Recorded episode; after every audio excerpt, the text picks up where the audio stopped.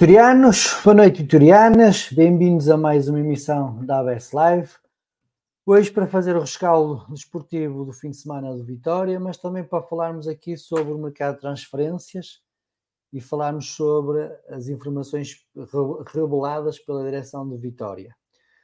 Na última emissão, no fecho do mercado, fizemos análise esportiva relativamente ao mercado financeiro. Agora vamos fazer análise mais financeira a esse mercado de verão de transferências do Vitória Sport Clube. Uh, como eu acabei de dizer, a direção um, ontem divulgou, tal como prometido, todos os negócios do Vitória Sport Clube. Uh, cabe agora aos sócios fazer a devida avaliação às informações que foram prestadas aos associados. Haverão aqueles que gostarão mais, haverão aqueles que gostarão menos e haverão aqueles que apenas e só se interessam pela bola, se entra ou não, como, dir, como diria um antigo dirigente do Vitória Sport Clube. Mas antes de começarmos aqui a nossa emissão, vou dar aqui algumas notas relativamente a, ao fim de semana desportivo de Vitória. Começar pela formação, onde os sub-19 receberam e venceram o grupo desportivo de Chaves, se não estou em erro, exatamente, o grupo desportivo de Chaves por 2-1. Os sub-17 golearam o Rio Ave por 5-1. Os sub-16 que foram empatar a Barcelos, ao Gil Vicente, e convém aqui uh, dar esta nota que a equipa principal, digamos assim, dos sub-16 estava num torneio em Espanha, um torneio onde teve uma boa prestação, onde chegou à, à final e que perdeu com, com o Barcelona por um zero num lance de bola parada, uh, mas que merecia mais do, do que isso, uh, para quem viu o jogo, Uh, estes torneios espanhóis normalmente fazem a transmissão no YouTube, pelos bichos já chegou lá os dias do século XXI. Uh, de qualquer das formas, dar aqui os parabéns à equipa sub-16 pela boa prestação que teve no, no torneio de, em Espanha. E para finalizar, os sub-15 também receberam e venceram um velho rival, digamos assim, Boa Vista, por, por 2-1. Destaque também uh, para o futebol feminino, que fez também a sua apresentação no domingo à tarde apesar da derrota, um, estava muita gente, pelo menos a informação que tem e foi partilhada depois nas redes sociais, que a bancada estava bem composta, o futebol feminino cada vez atrai mais, mais adeptos, mais interesse, o futebol feminino tem um futebol cada vez mais desenvolvido, portanto convém aqui os adeptos vitorianos também estarem mais, mais atentos e darem mais apoio ao futebol feminino do Vitória Sport Clube. Passando agora para as modalidades, o basquete teve um torneio em Viana do Castelo, onde acabou por ficar em terceiro lugar, teve dois jogos, perdeu o primeiro contra o Porto e ganhou o segundo. É uma equipa que está ainda em formação. Um, hoje, infelizmente, o Domingos não vai estar aqui para deixar a sua opinião, mas talvez na próxima emissão, no domingo, uh, tenhamos aqui um espaço mais alargado para falar das modalidades, não só do basquete, mas também do handball e propriamente do, do, do voleibol. O handball que também começou o seu campeonato, perdeu eh, contra o Gaia. Uh, como, nós, como eu tinha aqui dito, ia ser um campeonato difícil, até, até pela de, discrepância de orçamentos que há entre o Vitória e as outras equipas, mas debateu-se, bateu-se até ao fim, faltou ali um bocadinho de, de, sorte, digamos assim, para conseguir outro resultado, até porque na parte final conseguiu uh, ficar em vantagem e teve a, possibilidade de ampliar para dois gols a diferença na vantagem, mas não conseguiu conter o ímpeto final do, do Gaia e acabou por perder o jogo.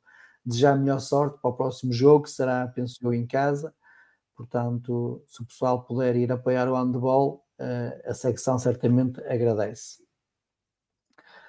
Passando agora um pouco também para a parte de futebol, falando agora da equipa B, conseguiu a primeira vitória, de regresso ao estado Dom Afonso Henriques. Eh, sinceramente era algo que eu queria ver, mas já não me recordo qual foi o último jogo da equipa B no estado Dom Afonso Henriques bom presságio, uma vitória por 4-2, a coisa teve ali um bocado preta, mas as bolas paradas eh, foram eficazes e neste campeonato ehm, cada vez mais as bolas paradas podem fazer diferença. O Denis acertou, estava em dia sim, fez um hat-trick, a esperar que agora na, no reatamento do campeonato, porque também para agora por causa dos jogos da, da Taça de Portugal, uh, no reatamento do Campeonato de Portugal consigam dar uh, continuidade a este bom resultado em casa. Uh, portanto, têm aqui 15 dias para trabalhar ainda aspectos a melhorar, porque ganhámos, mas nem tudo foi bom, nem tudo correu bem. A equipa também está em crescimento, portanto, há que dar também aqui alguma margem de manobra para que a equipa possa mostrar o seu real valor. Uh, ainda aqui nas notas, temos a Comissão de Estatutos, que finalmente foi, foi anunciada, foi divulgada, foi prometida na última Assembleia Geral do Clube em junho, que ela seria, seria divulgada no início de setembro, portanto, aqui também cumpriram com, com essa promessa. Resta agora perceber como é que esta comissão vai, vai trabalhar, qual será o modus operandi, digamos assim, isto é, se vai pedir a colaboração de sócios, como é que vai fazer esse tipo de colaboração, se vai criar sessões de, de debate ou de esclarecimento, se vai apenas ficar-se pelo, pelo envio de sugestões e ideias pela, pela caixa de correio eletrónico, ou se vai ela própria assumir a, a responsabilidade de fazer a revisão estatutária e depois, eh, havendo o debate na, numa Assembleia Geral para o efeito. Ficamos a aguardar por eh, tentar perceber eh, como é que será aqui o raio da ação da, desta Comissão de Estatutos, eh, para depois também eh, os sócios poderem participar, se for, se for esse o caso. Falando agora também do nosso treinador, o Mr. Turra, as últimas informações do dia dão conta que possivelmente as suas, as suas habilitações que tem no Brasil não serão válidas cá em Portugal, para ter o nível 4 UEFA Pro. Nesse sentido, aparentemente, eh, o custeado, o antigo, a antiga glória, o antigo atleta, o antigo capitão e também o antigo treinador de Vitória, eh, será o homem escolhido para, para ser o braço direito, digamos assim, do Paulo Turra. De qualquer das formas, ainda não é uma informação oficial. Eh, já passou, salvo erro, duas semanas desde a apresentação do Paulo Turra. Estranho não haver aqui um, uma, uma, uma validação mais célere, mais rápida relativamente às, às, às capacidades do, do Paulo Turra, das certificações, mas de qualquer das formas vamos aguardar eh, os próximos dias ou as próximas horas para ter um esclarecimento sobre se efetivamente o Paulo Turra tem as habilitações necessárias para assumir o comando técnico ou se terá que haver aqui uma solução, como houve com o Moreno, passando essa solução pelo custeado ou por outra, outra pessoa qualquer. Para terminar aqui as minhas notas, uh, falar dos vitorianos no mundo. que é uma iniciativa que a Associação tem já há vários anos, onde publicamos as fotos de, de, dos adeptos vitorianos que, que ficam espalhados por todo o mundo. Uh, nos últimos dias temos recebido algumas reclamações, digamos assim, mas o que é facto é que temos mesmo muitas imagens, mesmo muitas fotos que nos enviam. Para ter uma ideia, neste momento temos mais 70 fotos para publicar. Uh, obviamente seria muito mais fácil para nós fazer o download de todas as fotos e criar um alvo e uh, publicávamos todos, mas eu acho que se as pessoas têm o trabalho e tirar a foto e nos enviar, acho que também têm o mérito de ter uh, alguns minutos com a sua foto exposta, sem mais nenhuma, Portanto, aquilo que eu vos peço é que tenham alguma paciência. As fotos são todas publicadas. Estamos neste momento a aplicar uma estratégia de divulgação de muitas mais fotos por dia, precisamente para, para darmos um, seguimento às fotos que me têm enviado, mas podem ter certeza que as fotos serão todas eh, publicadas, portanto é uma questão de aguardar mais dia e menos dia e estar atento que as fotos serão publicadas. Agora sim, vamos começar a nossa emissão de hoje e é uma nota de esclarecimento. Infelizmente, hoje o, o nosso analista de, de, arbitragem, o Paulo Gonçalves, não pode estar connosco. Surgiu-lhe um imprevisto de trabalho eh, e, como é óbvio, eh, o trabalho tem prioridade sobre, sobre, sobre aqui o nosso programa.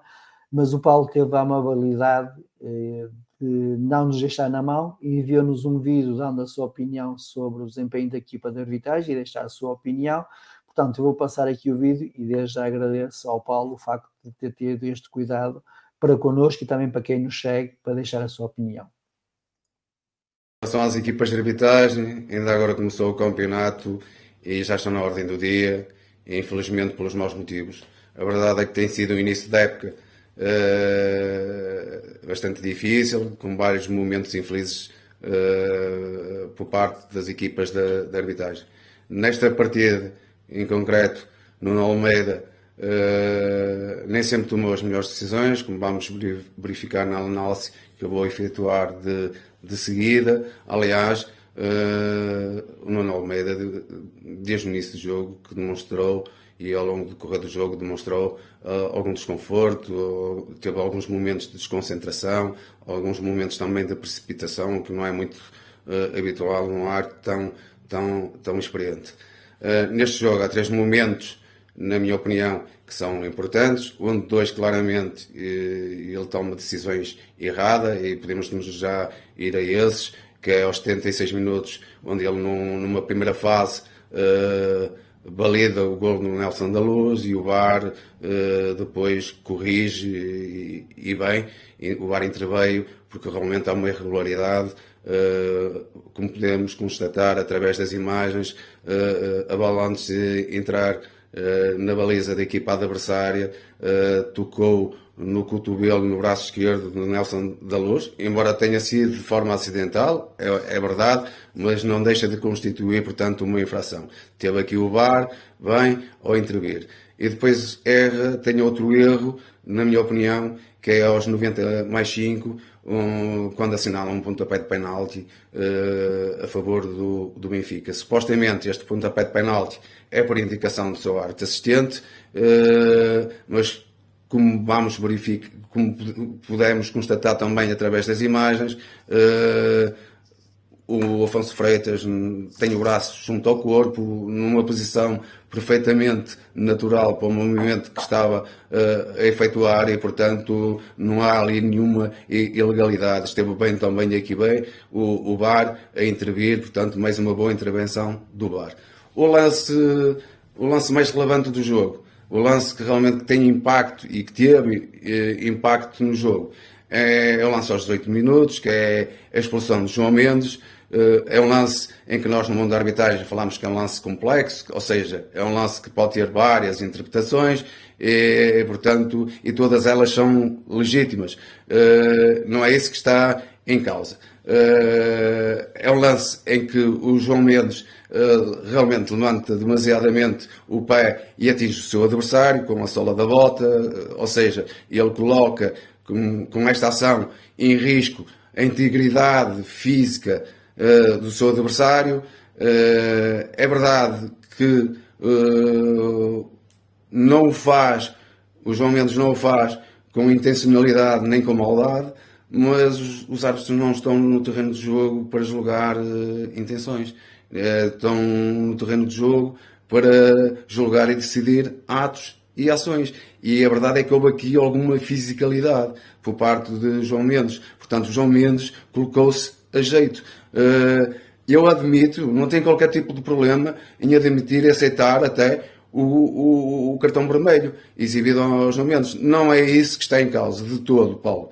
O, o que eu, que estou no mundo da arbitragem, muitas vezes não compreendo e, e imagino o adepto comum que não, que não tem formações que nós temos e que não tem as vivências que nós temos, pá, é a dualidade que tem existido, a dualidade de critérios, com claro prejuízo para as equipas de menor dimensão. Isso tem acontecido com bastante frequência, com bastante regularidade, ao longo dos últimos anos e, ao longo do, e nas últimas jornadas, especialmente.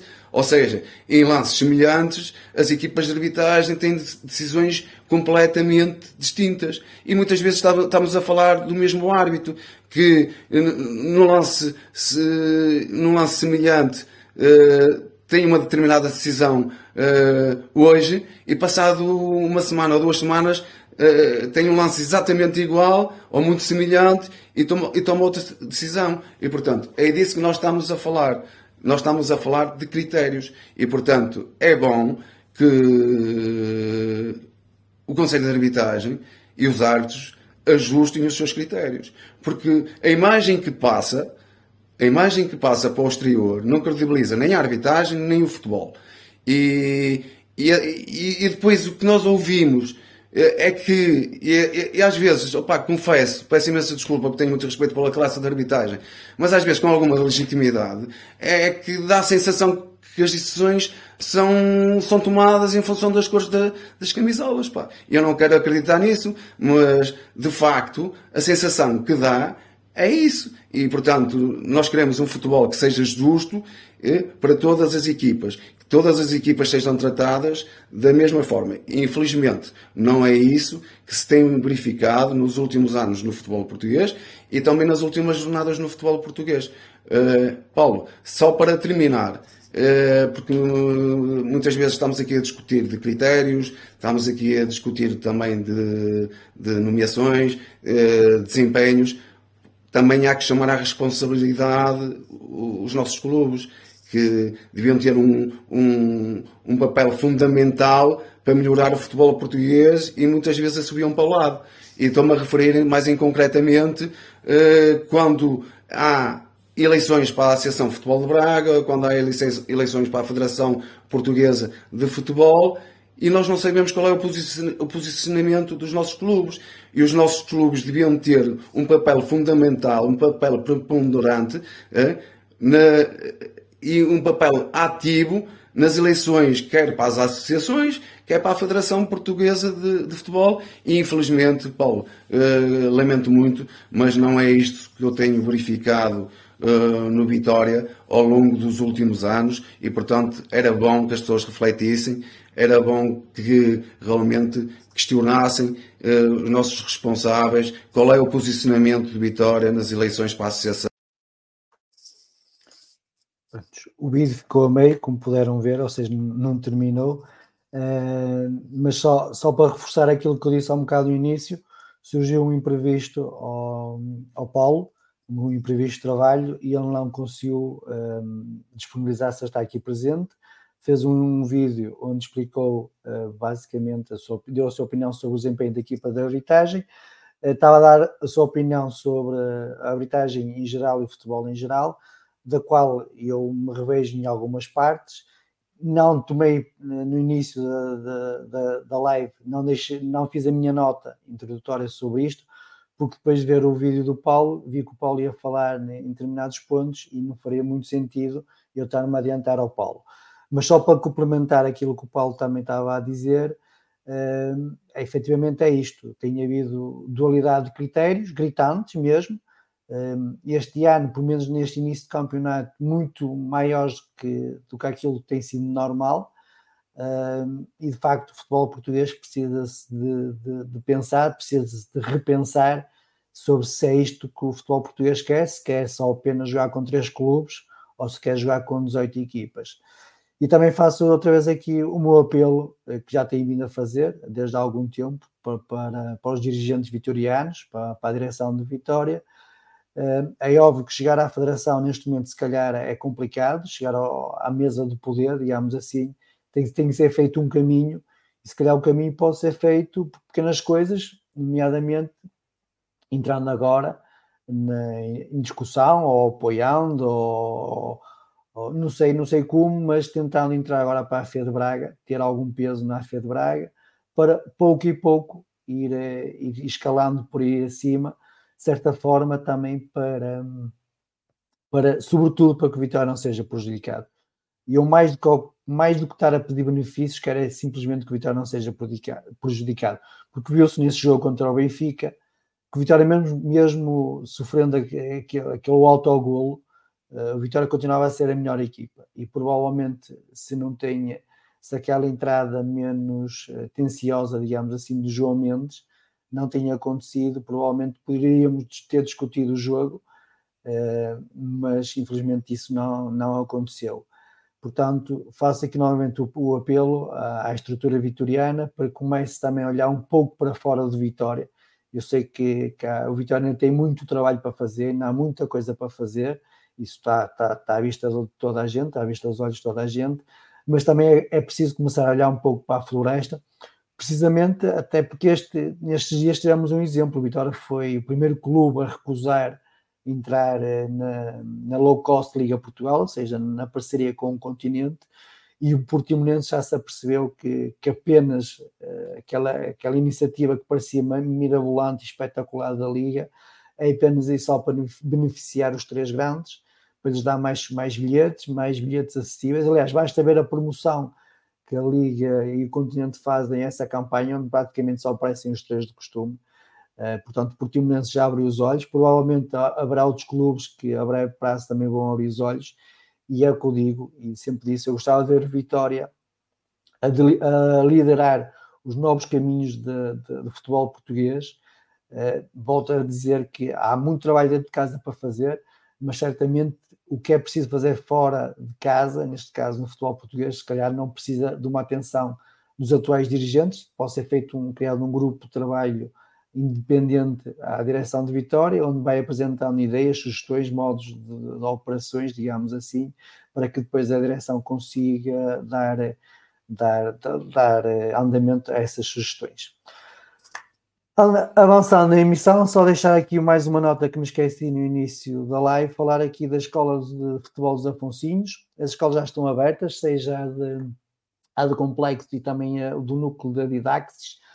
No complexo, os treinos repetidos, ou seja, quem nasceu, as crianças que nasceram em 2017, 2018 e 2019, os treinos são às, às segundas e quartas, das seis e quarto às sete e quarto sendo que à sexta-feira há, há, um treino extra, digamos assim, para quem nasceu em 2017, também no mesmo horário, das 6 em quarto às 7 em quarto. Os traquinas eh, treinam à segunda, quarta e sexta, traquinas 2015-2016, das 7 às 8 horas. Portanto, um, penso que os, o primeiro treino ou o segundo treino poderá ser um, experimental, portanto, podem aparecer sem prévio aviso, eh, para ver se os vossos filhos gostam, se não gostam, se se adaptam e obter mais informações relativamente ao, ao modos de funcionamento das escolas Afonsinhos.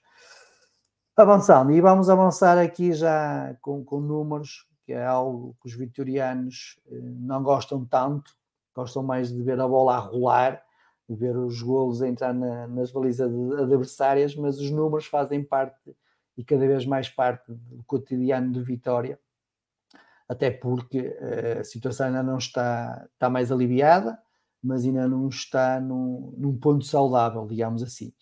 E por isso chamo primeiro à conversa o Paulo, até porque eu, de contas, eh, digamos, não estou habilitado para falar, eh, mas, de qualquer das formas, desde que começámos aqui com as emissões, vou percebendo mais que aquilo que o Paulo vai falando, o Fumega, o Zé Machado, o Rodrigues que agora também está no Vitória, Portanto, também ao longo deste tempo também foram deixando aqui o seu feedback sobre as contas de vitória e desde também vai percebendo mais um bocado.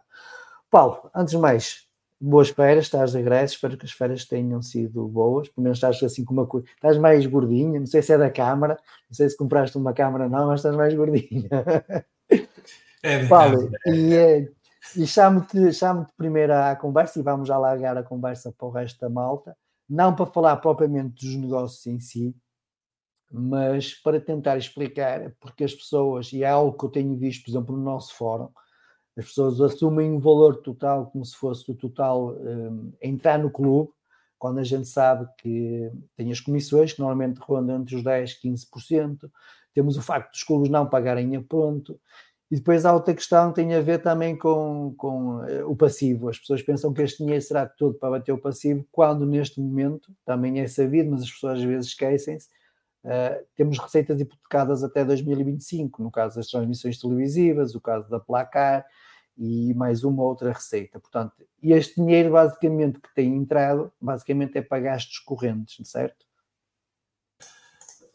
Boa noite, Paulo, todos os que nos estão a ouvir. É, essa questão que tu colocaste é, é interessante, porque normalmente as pessoas uh, tendem a acreditar que, que todos os encaixes ou potenciais encaixes uh, abatem o passivo proporcionalmente.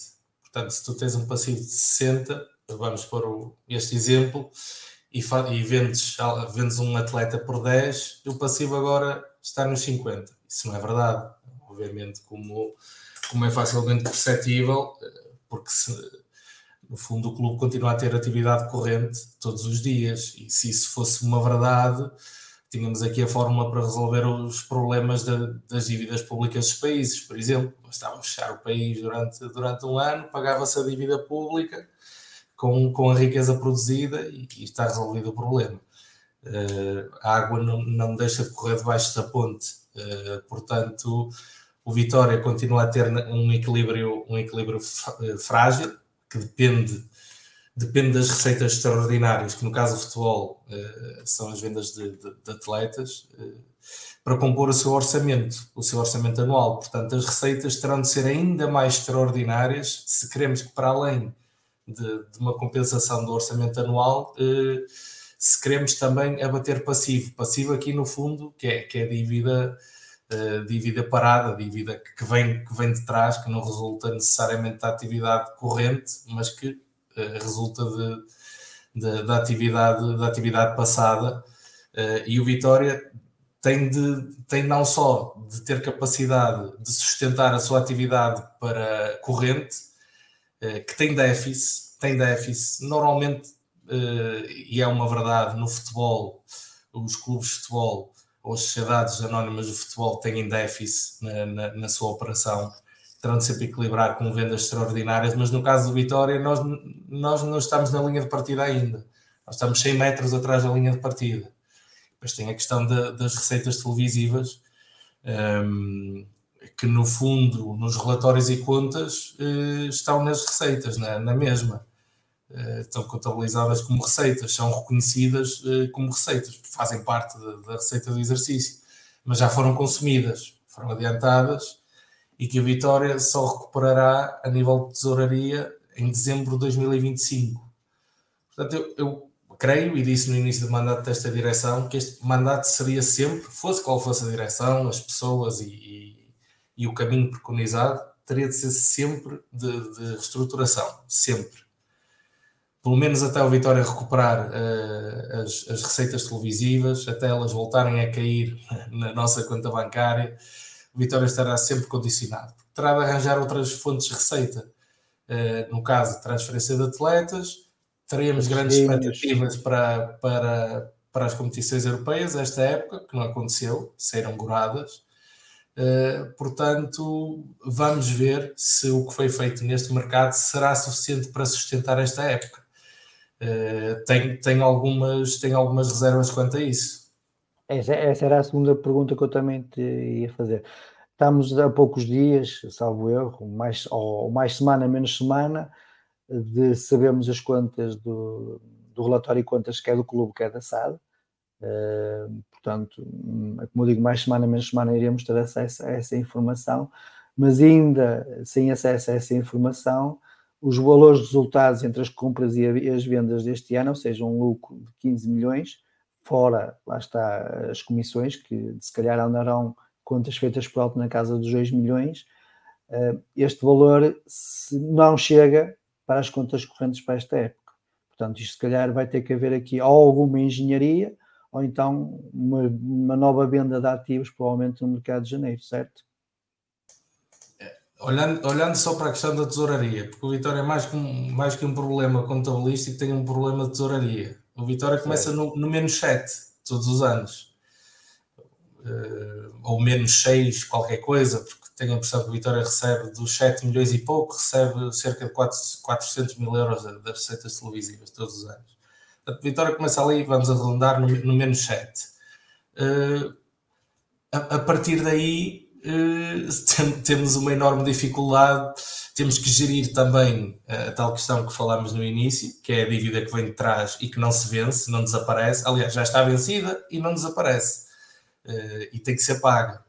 Vai daí também os, os constantes processos judiciais com que a Vitória tem de lidar e tem de ter em conta sempre essas contingências. Portanto, isso tudo gera uma enorme pressão, uma asfixia sobre, sobre a tesouraria de Vitória. Estamos a falar de, de uma época que, que, ainda se vai prolongar por cerca de 10 meses. É, é muito tempo. Não sei até que ponto o Vitória terá capacidade de gerar influxos uh, para, para, para chegar até, até junho do próximo ano. Recordando o orçamento que foi previsto para a última época, em termos de SAD, rondava, salvo os 22 milhões. Acreditando que até poderá haver aqui alguma redução, eh, até por aquilo que, que soubemos agora no mercado, de várias saídas vários jogadores com contratos profissionais, havendo aqui alguma redução, provavelmente mesmo sendo otimista, na casa dos 5 milhões. Estamos aqui a falar de um orçamento de 18 milhões. Eh, como eu falei, eh, provavelmente tivemos, tivemos um encaixe líquido na casa dos 13 milhões. Vá. Portanto, haverá aqui 5 milhões que ainda poderá haver necessidade até o final da época. Falando assim de valores por alto e sem ter acesso, como é óbvio, à, à informação mais detalhada.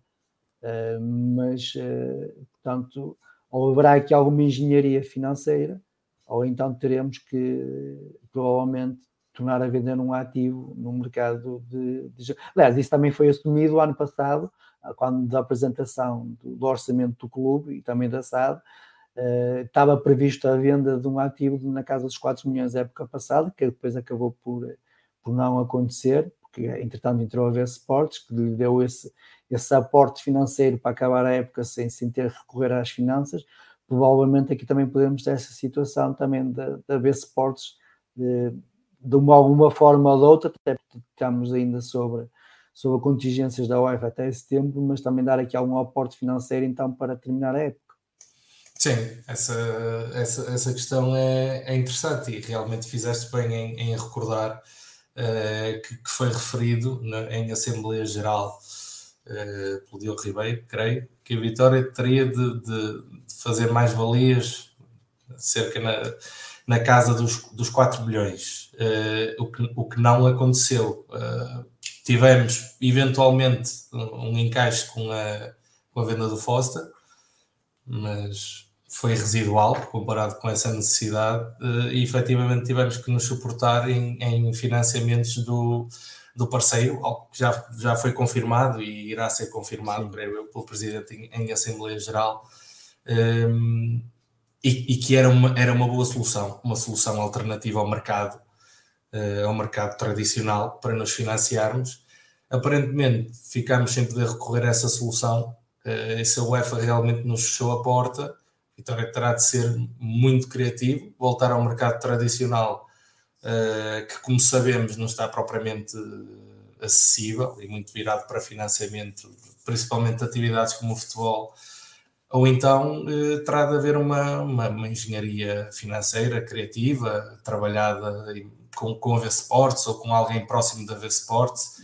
Eh, o Vitória terá de procurar essas soluções, ou isso, ou a mais, a mais tradicional, eh, venda de ativos eh, em janeiro, porque eu acredito que o Vitória tenha, tenha neste momento a plataforma para poder chegar a janeiro. Mais, mais do que isso, mais do que isso não creio, mas também creio que que o Presidente uh, irá dar umas luzes sobre isso na, na Assembleia Geral. Agora, esta questão, no fundo, faz parte da vida de todas as empresas, todas as sociedades esportivas.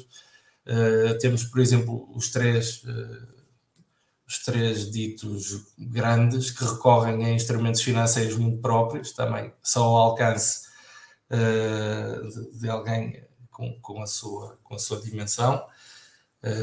como são os empréstimos obrigacionistas, por exemplo,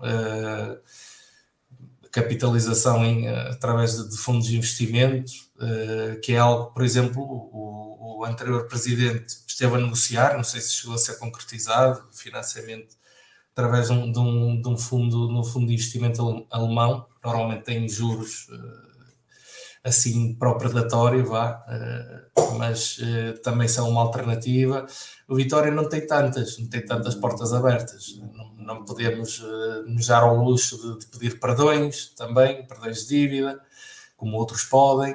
Uh, portanto, temos as opções um bocado limitadas uh, e, e caberá, caberá à direção encontrar, encontrar essas soluções, assumindo que, e também é a minha convicção, eu partilho essa tua convicção, de que por muito que, que os vitorianos possa não querer e possa parecer que realmente encaixamos muito dinheiro e, e as coisas já deram uma, uma, uma volta de, de 180 graus, a verdade é que não, não, é, não é esse o caso de todo. Ok. Paulo, para terminar, até porque o Joel e o Diogo também estão mortinhos para entrar aqui na conversa, uh, só, só uma, uma última pergunta, que é, o Vitória efetivamente precisa de dinheiro podemos dizer que um ou outro negócio, os valores até poderiam ser mais extensíveis em termos de valores, e vamos já falar sobre isso, mas aquilo que tem faltado, ou que faltou nos últimos 3, 4 anos, foi exatamente a entrada destes valores. Eh, muitas das vezes, eh, na tentativa de tentar aumentar o, valor, ou seja, passar, por exemplo, de 8 para 15, perdiam-se negócios e depois esse dinheiro fazia falta. Neste momento, a direção, se calhar, está, está a optar por outra estratégia, uh, aceitando o valor que lhes parece uh, o mínimo, digamos assim, uh, ou aquele possível, eh, porque não, não, estou por dentro das negociações, mas estes encaixes têm que acontecer de forma recorrente, pelo menos nesta fase, nos próximos anos, para que o clube possa começar a, a, a respirar, possa começar a olhar para outros, como eu costumo dizer, deixar de olhar para a área e começar a olhar para a floresta, né? É nesse sentido que tu olhas também um bocado para, para estes valores e para, para este tipo de negócios que têm acontecido. Sim, oh, Paulo, eu acho que nenhum vitoriano fica totalmente saciado com, com os, os valores da, das transferências. Eu espero uh, e ambiciono uh, ver os jogadores a ser transferidos na, na casa dos dois dígitos de milhões. Uh, e acho que é esse o patamar que a Vitória, que a Vitória deve colocar. Uh, agora, basta também olhar para o nosso, para o nosso historial uh, e perceber que não é recorrente fazermos vendas na, na, na ordem, em valores desta ordem de, de, grandeza que foram feitas e que realmente tem de passar por aí o caminho e que se calhar foi por isso, olhando ao nosso historial das transferências, que chegamos onde chegamos. Porque no fundo, o, o Vitória, olhando para o Vitória quase como uma fábrica, eh, os atletas são, nossa, são as nossas mercadorias. E se tu passas anos e anos a comprar matéria-prima, o Vitória nunca vê investimentos muito avultados, eh, de milhões e milhões, mas eh, tivemos jogadores que custam 200 mil aqui, 500 mil aqui, 400 mil acolá, e se depois esses jogadores acabam por, ao fim de um, dois anos, eh, saírem, seja por rescisão de contrato, seja a custo zero, no fundo estás a ter prejuízo atrás de prejuízo, atrás de prejuízo, atrás de prejuízo, por muito pequenos que sejam, e depois o, que acaba por acontecer uh, é que nos encontramos em situações financeiras difíceis, é? porque se, uma fábrica uh, investe e compra na aquisição de, das suas matérias-primas e depois não consegue uh, escoar, transformar num, num produto vendável e escoar esse produto para o mercado, a fábrica vai, vai sentir dificuldades e vai fechar mais tarde ou mais cedo, e isso tem acontecido. Quantos jogadores, se nós olharmos para os mercados de transferência dos últimos 20 anos, por exemplo, em cada mercado de transferências, quantos jogadores é que foram transferidos por dinheiro? Acho que há mercados de transferências em que se calhar nenhum. Acabavam por entrar 20 e sair 20, e os 20 que saíam se calhar não rendiam onde estão a vitória, acabavam por rescindir o contrato e tudo isto tem custos. Depois a Vitória tem de pagar o contrato até ao fim, né? a rescisão antecipada não elimina os direitos do, do, do, dos contratuais do jogador. A Vitória tem de pagar o jogador. Já tinha pagado o jogador para, para o contratar, prévios de assinatura, etc. Portanto, o que o Vitória tem de fazer neste caso, e, e se for ativos na formação, melhor ainda, que virtualmente tem um custo de zero e depois podemos gerar tudo, tudo que vem daí é mais-valia. Portanto, o que o Vitória tem agora é de olhar para dentro e perceber como é que pode potenciar o que é que tem eh, nas suas fileiras para, para, para continuar a, a gerar mais valias e sair desta situação de uma vez por todas. Muito bem, pá. Vamos chamar aqui o resto da malta que vai nos acompanhar aqui hoje. Deixo também aqui o convite a quem nos está a assistir, se quiser entrar para participar e dar a sua opinião, seja sobre o rescaldo do jogo contra o Benfica, ou seja sobre o mercado de transferências, ou outro tema que acho pertinente falar, é só nos mandar uma mensagem, ou seja, pelo WhatsApp, ou então por, nos comentários, a gente envia o link, é só clicar no link e está pronto para falar connosco. Boa noite, Diogo. Boa noite, Joel. Espero que estejam todos os dois bem. Antes de começarmos aqui a nossa conversa, querem eh, comentar algo que nós, eu e o Paulo, tivemos a falar, deixar algum feedback sobre aquilo que fomos falando, ou podemos começar já a falar sobre o mercado de transferências? Queria, boa noite a todos, antes de mais.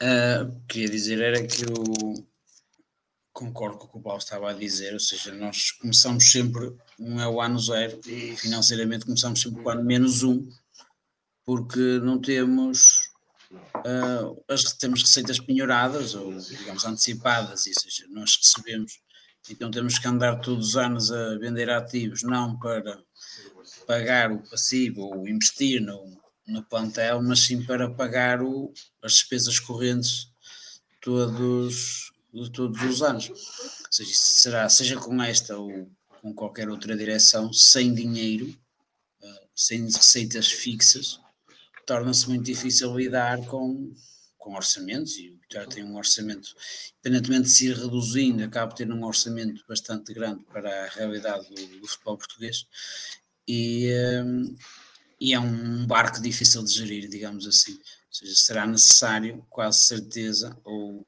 ou por alguma forma de injeção de dinheiro via Bisports, algum mecanismo, ou então vamos ter que vender praticamente, porque duvido, apesar que não sabemos o orçamento da, da SAD, mas duvido que, a próxima época ainda não os agariados, mesmo, mesmo, é isso, é mesmo não tendo ainda o orçamento para, para a época que já está a correr, é? digamos assim, uh, duvido que chegue, duvido que chegue para, para pagar o, o ano inteiro, até, até junho. Por isso terá que haver alguma forma de, de capitalização uh, em, uh, em janeiro, provavelmente.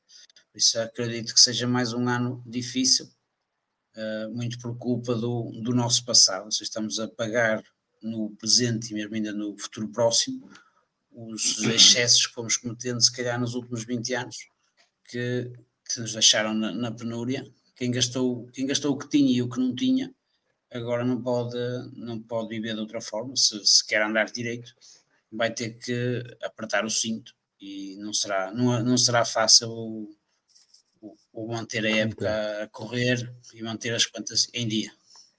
Entendi. Diogo, queres deixar um comentário ou passamos já para o mercado? Não, um comentário barra, primeiro boa noite a todos, mas é um comentário barra pergunta. Uh, uh, primeiramente dizer que concordo com tudo o que tanto o Paulo, antes de mais uma excelente análise àquilo que, que são os comentários de Vitória, eh, mas também eh, concordar com o que o Joel disse. Mas o meu comentário barra pergunta vai no sentido de acho que neste momento é preciso quem governa a Vitória, seja esta direção, seja a próxima, eh, será preciso mais do que músculo financeiro, será preciso criatividade Uh, porque tal como o Paulo disse, nós estamos sempre a 100 metros da, da, da, da starting line, ou da, da, linha de começo. E a questão aqui que me apraz fazer é até que ponto é que a V-Sports uh, poderá ser parte da solução uh, para o sucesso de Vitória a médio e longo prazo. Sei que já debatemos, uh, vocês principalmente, já debateram isto N vezes, mas fico curioso sempre que me apoder do, do estado financeiro daquilo que é o Vitória a nível económico uh, no, nos próximos anos, uh, penso sempre no acordo que o Vitória tem com, com a Visports e naquilo que poderá ser uh, a estabilização das contas de Vitória.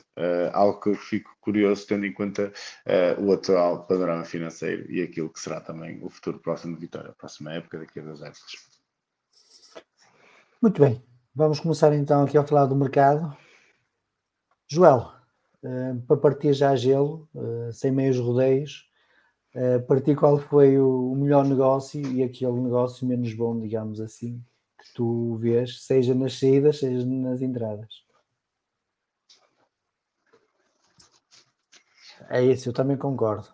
Mas ligado do som ainda concordo mais. Já está, já está, estava o micro desligado. Não tenho aqui o, os bichinhos em casa, tenho o micro desligado. Ah, ok. Uh, eu acho que assim, o, basicamente as saídas são, são dois negócios, não é? Porque o restante são quase residuais que, que pouco ou nada. Mas, mas se avaliarmos, por exemplo, a saída do Anderson e a entrada do Books, podemos, se calhar, nesta primeira fase, para o final do campeonato, podemos mudar de ideia, mas, se calhar, nesta primeira fase, até podemos concluir, se calhar, o negócio não, não foi assim tão bom como aparenta em termos de, de entrada e pegando, pegando nesse, pegando nesse caso, provavelmente tens um lucro na, na transferência e provavelmente um corte salarial. Não, não faço ideia dos salários dos dois, mas o Anderson não deve ter vindo, vindo da China, não veio com um salário propriamente barato. Uh, olhando só diretamente a números, uh, provavelmente, provavelmente sai a ganhar. Agora em campo, veremos. Tenho algumas dúvidas, mas veremos. Quanto aos dois maiores negócios, eu acho que o do Bamba ficamos presos àqueles 4 milhões, falta saber se são facilmente concretizáveis ou pelo menos com objetivos uh, minimamente concretizáveis, ou são daqueles tipo Renato Sanches que se ganhar a bola de ouro ou se fizer top não sei das quantas, uh, recebes mais um tanto, ou seja, isto no fundo é 4 milhões que não servem para nada. Porque se forem atingíveis, se forem atingíveis acaba por ser uh, um valor interessante, podendo dar uns, nem que seja 11 milhões. Acho que a parte da venda futura, que só 10% poderá, poderia ser ali se calhar tido, tendo em conta que só pagaram 8 uh, em termos de, de, de, pagamento imediato, poderíamos ter negociado melhor a, a parte da, do Celon, como, como a Vitória escreveu. Uh, acho que aí que se poderia ter feito mais. Já, do, já a transferência do Amaro, eu acho que em termos de negócio é pior, ou seja, é um valor eh, mais baixo, sem, sem extras, apesar de termos ficado com, com 20% do passe. Uh, eu, aqui, nestes casos, eu quero acreditar que é 20% do total do passe e não das mais-valias, pelo menos lendo, lendo 20% de venda futura, eu quero acreditar que seja os 20% do passe, do total da transferência e não da, das mais-valias. Oh, Paulo, é também o teu entendimento que a venda futura não é mais-valias, é o valor do passe, é os 30% de uma transferência que, que se efetua? Sim, sim, parece-me. Não, acho que vinha mais-valias, porque são formas diferentes.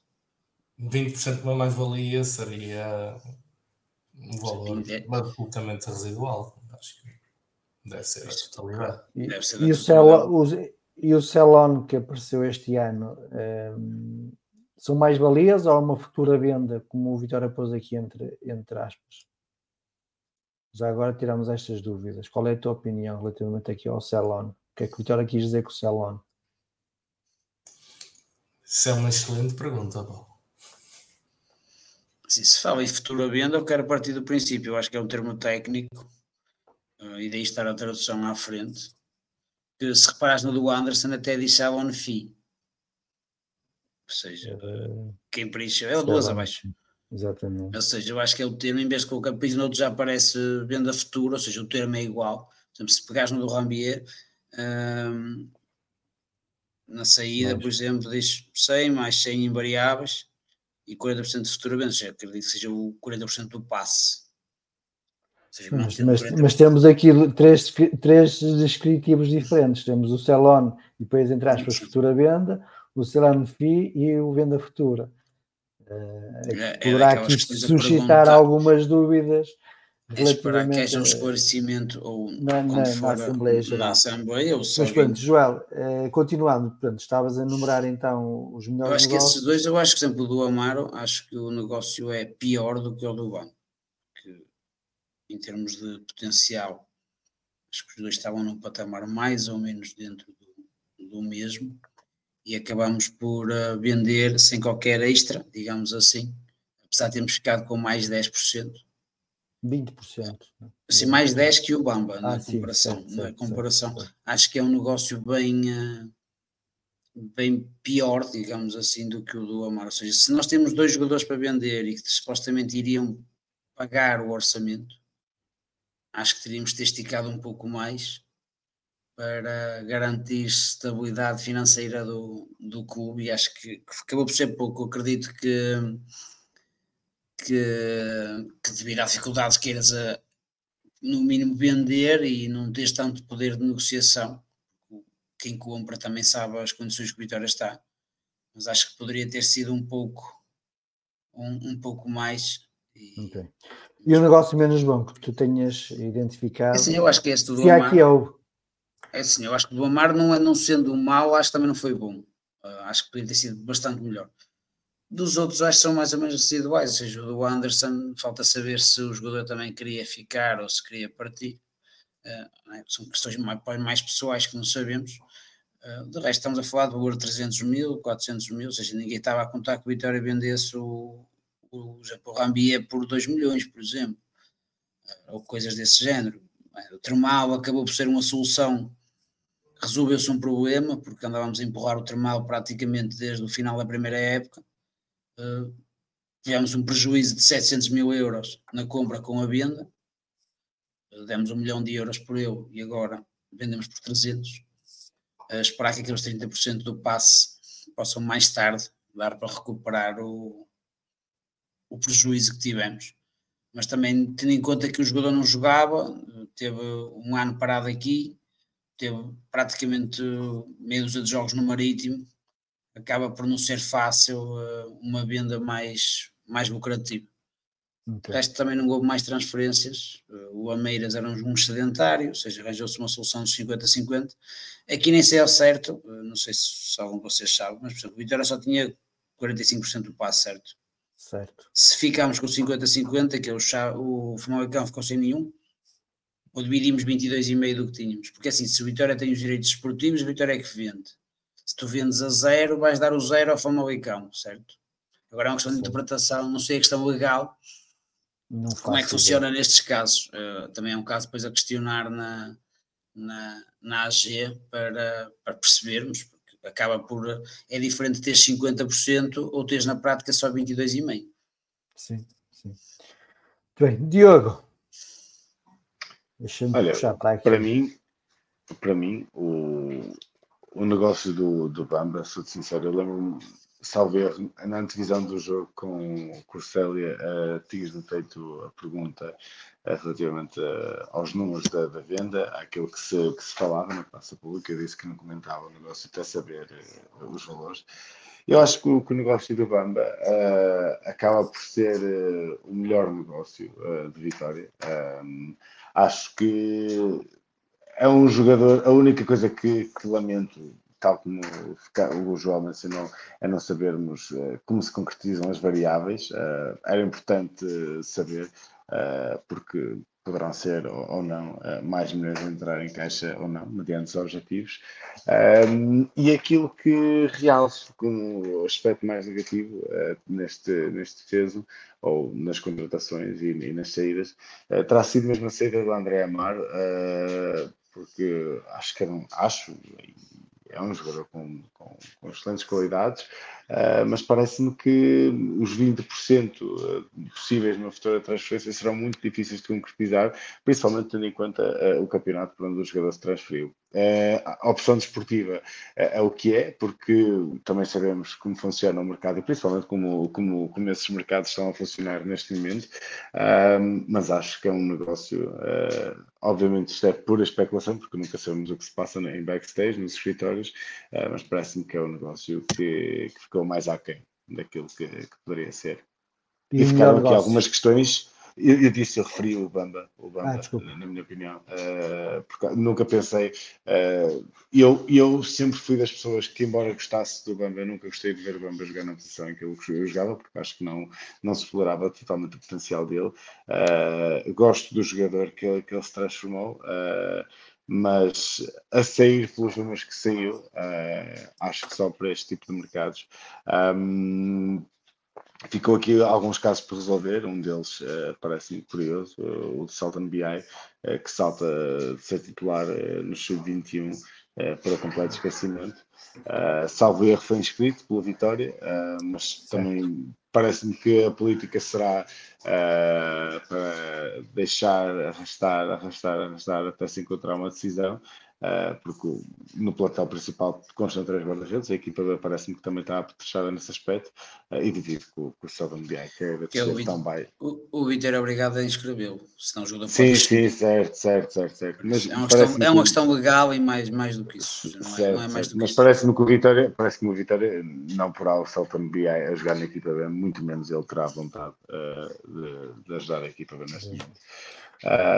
Era, era por aqui, sim. Diogo, Diogo, Paulo, qual é a tua opinião sobre o melhor negócio e o negócio menos bom? Se é que há negócios menos bom, neste caso. O melhor negócio foi claramente o, o do Bamba. Ele nem aqui, nem aqui nem no Qatar vale 12 milhões de euros. 8 mais 4. Uh, eh, agora já podemos dizer isto com toda a propriedade. Sempre quis dizê-lo, mas enquanto estivesse na Berlinda para sair, pá, temos de agradecer muito, muito ao, Fabrício Romano. Fez um, um, trabalho excelente de promoção do jogador, porque é que ele não vale, não, vale esse, não vale esse dinheiro. O Amaro é, é muito melhor jogador, mas lá está, não teve a mesma, não teve a mesma propaganda. Um, e eu, nesse sentido, preferia que os 4 milhões em objetivos tivessem sido uh, colocados no negócio do Amar uh, ao invés do Bamba. E ao fim de três jogos basta perceber, o Amar jogou os 90 minutos nos três jogos e o Bamba fez zero minutos até agora pelo, pelo, seu, pelo seu novo clube. Eu acredito que uma parte, pelo menos, desses objetivos tenha a ver com o, com o número de jogos jogados, o número de minutos, portanto, por aí eh, ficamos, ficamos a perder. Opa, ponto positivo. Eu acho que em todas as saídas, salvaguardar-nos uh, porcentagens de passes e porcentagem de, de, venda futura, que no fundo são, são receitas ativos, futuras. São ativos contingentes, não são receitas futuras, não é, não é certo não é? Que, que venham a gerar uma receita, mas são ativos potenciais uh, e que vem no sentido da conversa que estávamos a ter no, no início da live, que, que pode vir a ser uma importante fonte de receita alternativa, que é o que Vitória precisa de, de procurar, assim, fontes de receita alternativas, principalmente quando as principais estão condicionadas. E neste caso, até trata-se de uma receita passiva, é quase como uma renda, sabe bem, estar sentado no cadeirão e ter os outros a, a trabalhar para nós, a valorizar para nós. E é uma pena que, que o Vitória só tenha chegado ao, ao século XXI do, dos negócios no futebol há, há, há poucos anos. É uma prática que não é muito comum, mas isto das partilhas de passes, hum, todos os, os, todos os clubes, todos os grandes clubes uh, se financiam, se financiam assim. E sabe bem, eh, os milhões pelo, pelo Tapsoba, pelo, pelo, pelo Foster, pelo, uh, essa, essas porcentagens caem na conta. Uh, Otávio temos que ter sempre essa perspectiva que um ativo, por uma razão ou outra, pode não se valorizar aqui, seja porque não encaixa com o treinador, não encaixa na ideia de jogo, não, não se adaptou à cultura, ao plantel, o que quer que seja, uh, mas que Vitória pode na mesma rentabilizar esse, esse, esse ativo no futuro. Nesse sentido, é um, uma importante viragem que eu vejo no Vitória, essa preocupação em salvaguardar uh, e salvaguardar algo do, dos ativos que, que saíram. Uh, em relação ponto mais, o ponto mais negativo, além de sabe a pouco, a transferência do Amaro sabe a pouco, né? principalmente começamos a ser ali iludidos e aí a culpa já é do Fabrício. Retiro os elogios ao Fabrício. Andava a falar em 9 milhões e depois a gente aqui não chega aos 8. Uh, eh, fica sempre um sabor, um sabor amargo. Uh, mas além disso, eu queria destacar outra que, que não é muito. Uh, não causa muito ruído, nem tem muita visibilidade, mas eu não fiquei muito agradado, nem percebi o porquê de se ter deixado expirar o contrato do, do Figa. É, que agora, salvo erro, o Rodrigo Figueiredo está, está ali para cima. Eu acho que era um jogador com, com potencial, que podíamos perfeitamente ter renovado, renovado o contrato e tinha, tinha um papel a desempenhar nesta equipa B, tanto que ele fez bastantes jogos no ano passado na Liga 3 eu acho que foi para o Leixões agora, não tenho a certeza. Uh, mas era um jogador que eu gostava, gostava que se tivesse mantido nos quadros do clube. Uh, o outro ponto negativo é a quantidade, quantidade de saídas também, que, que mais uma vez é, é revelador de que uh, tal... isso também pode ser visto pelo lado positivo.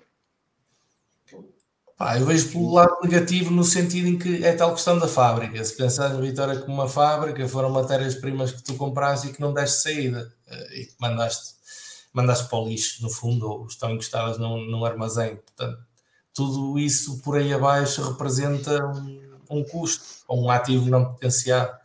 Uh, tirando esse João Pedro Richioli, que eu fico muito contente que tenha saído do Vitória finalmente que deve ter sido provavelmente dos piores jogadores uh, que eu me lembro de ter visto com a camisola de Vitória. Gosto de ser só para cima. Aqui, não estou a fugir muito da, da realidade. Era muito Isso, para, para, para aí, para aí. Tens o caso também do Maxwell, que acabamos por perder 100 mil euros, pagámos 100 mil euros a época passada e este ano nem sequer conseguimos ficar com, está, com 30, 40 ou 50% do passo, ou seja, perdemos 100 mil euros no negócio. Sim, sem dúvida.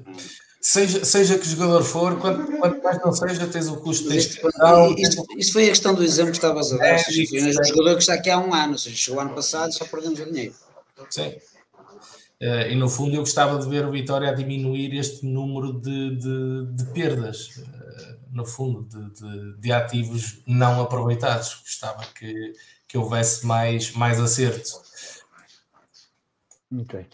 Uh, continuando ainda aqui no mercado de transferências e falando nomeadamente de, das vendas do, do Bamba e do, do Amaro, vendas para o Médio Oriente, vendas para, para os Qataris, onde provavelmente não falta dinheiro.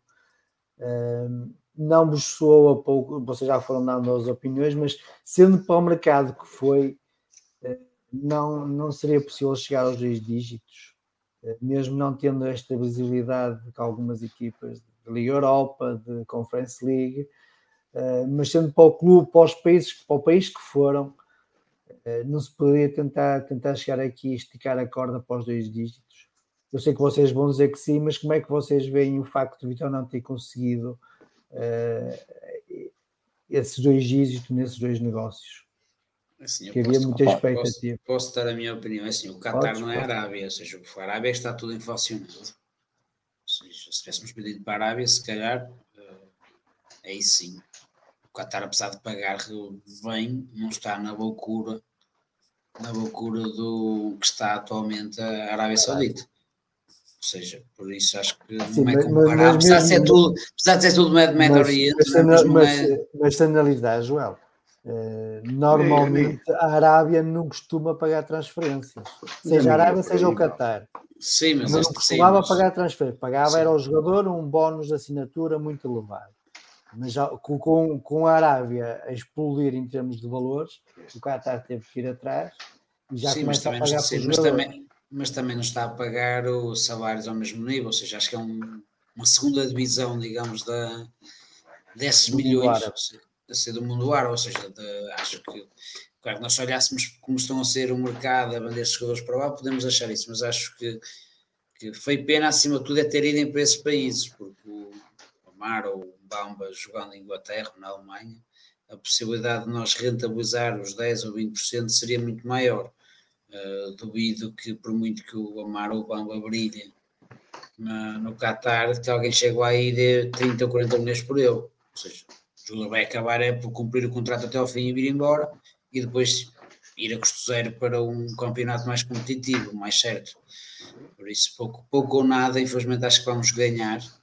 Eu espero estar enganado, mas acho que vamos ganhar muito pouco com, os, com estes bónus. Não estou a ver alguém enterrar dinheiro nestes, nestes países. Muitas das vezes até acaba, se pegarmos no exemplo, exemplo da China, quando que já esteve nestas loucuras, os jogadores chegavam e passado pouco tempo saíam muitas das vezes até a custo zero. Uh, final de uma época ou época e meia, por isso corremos esse risco do Amar e do Bamba uh, daqui a pouco tempo poderem sair ou por um valor reduzido. Okay. Diogo, querias Não, eu, eu, eu, eu, já estava quase a comentar. Eu, eu acho que o mercado é aquilo que é.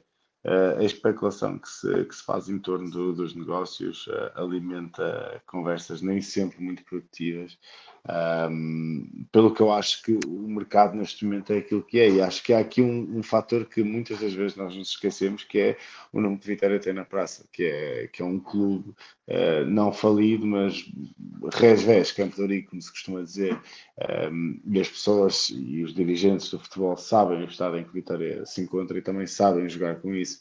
Por isso acho que especular se poderia ter sido por 10 milhões. Eu vi alguém nos comentários a dizer se que, o David Carlos teria sido vendido por 20 milhões e, e o Bamba não poderia, não poderia ter sido vendido por 12 milhões. Isso, lá está, isso é o que é, é o mercado que é, e depois, também, e depois também já sabemos que neste tipo de negócios entram outro tipo de agentes que têm outro tipo de parcerias.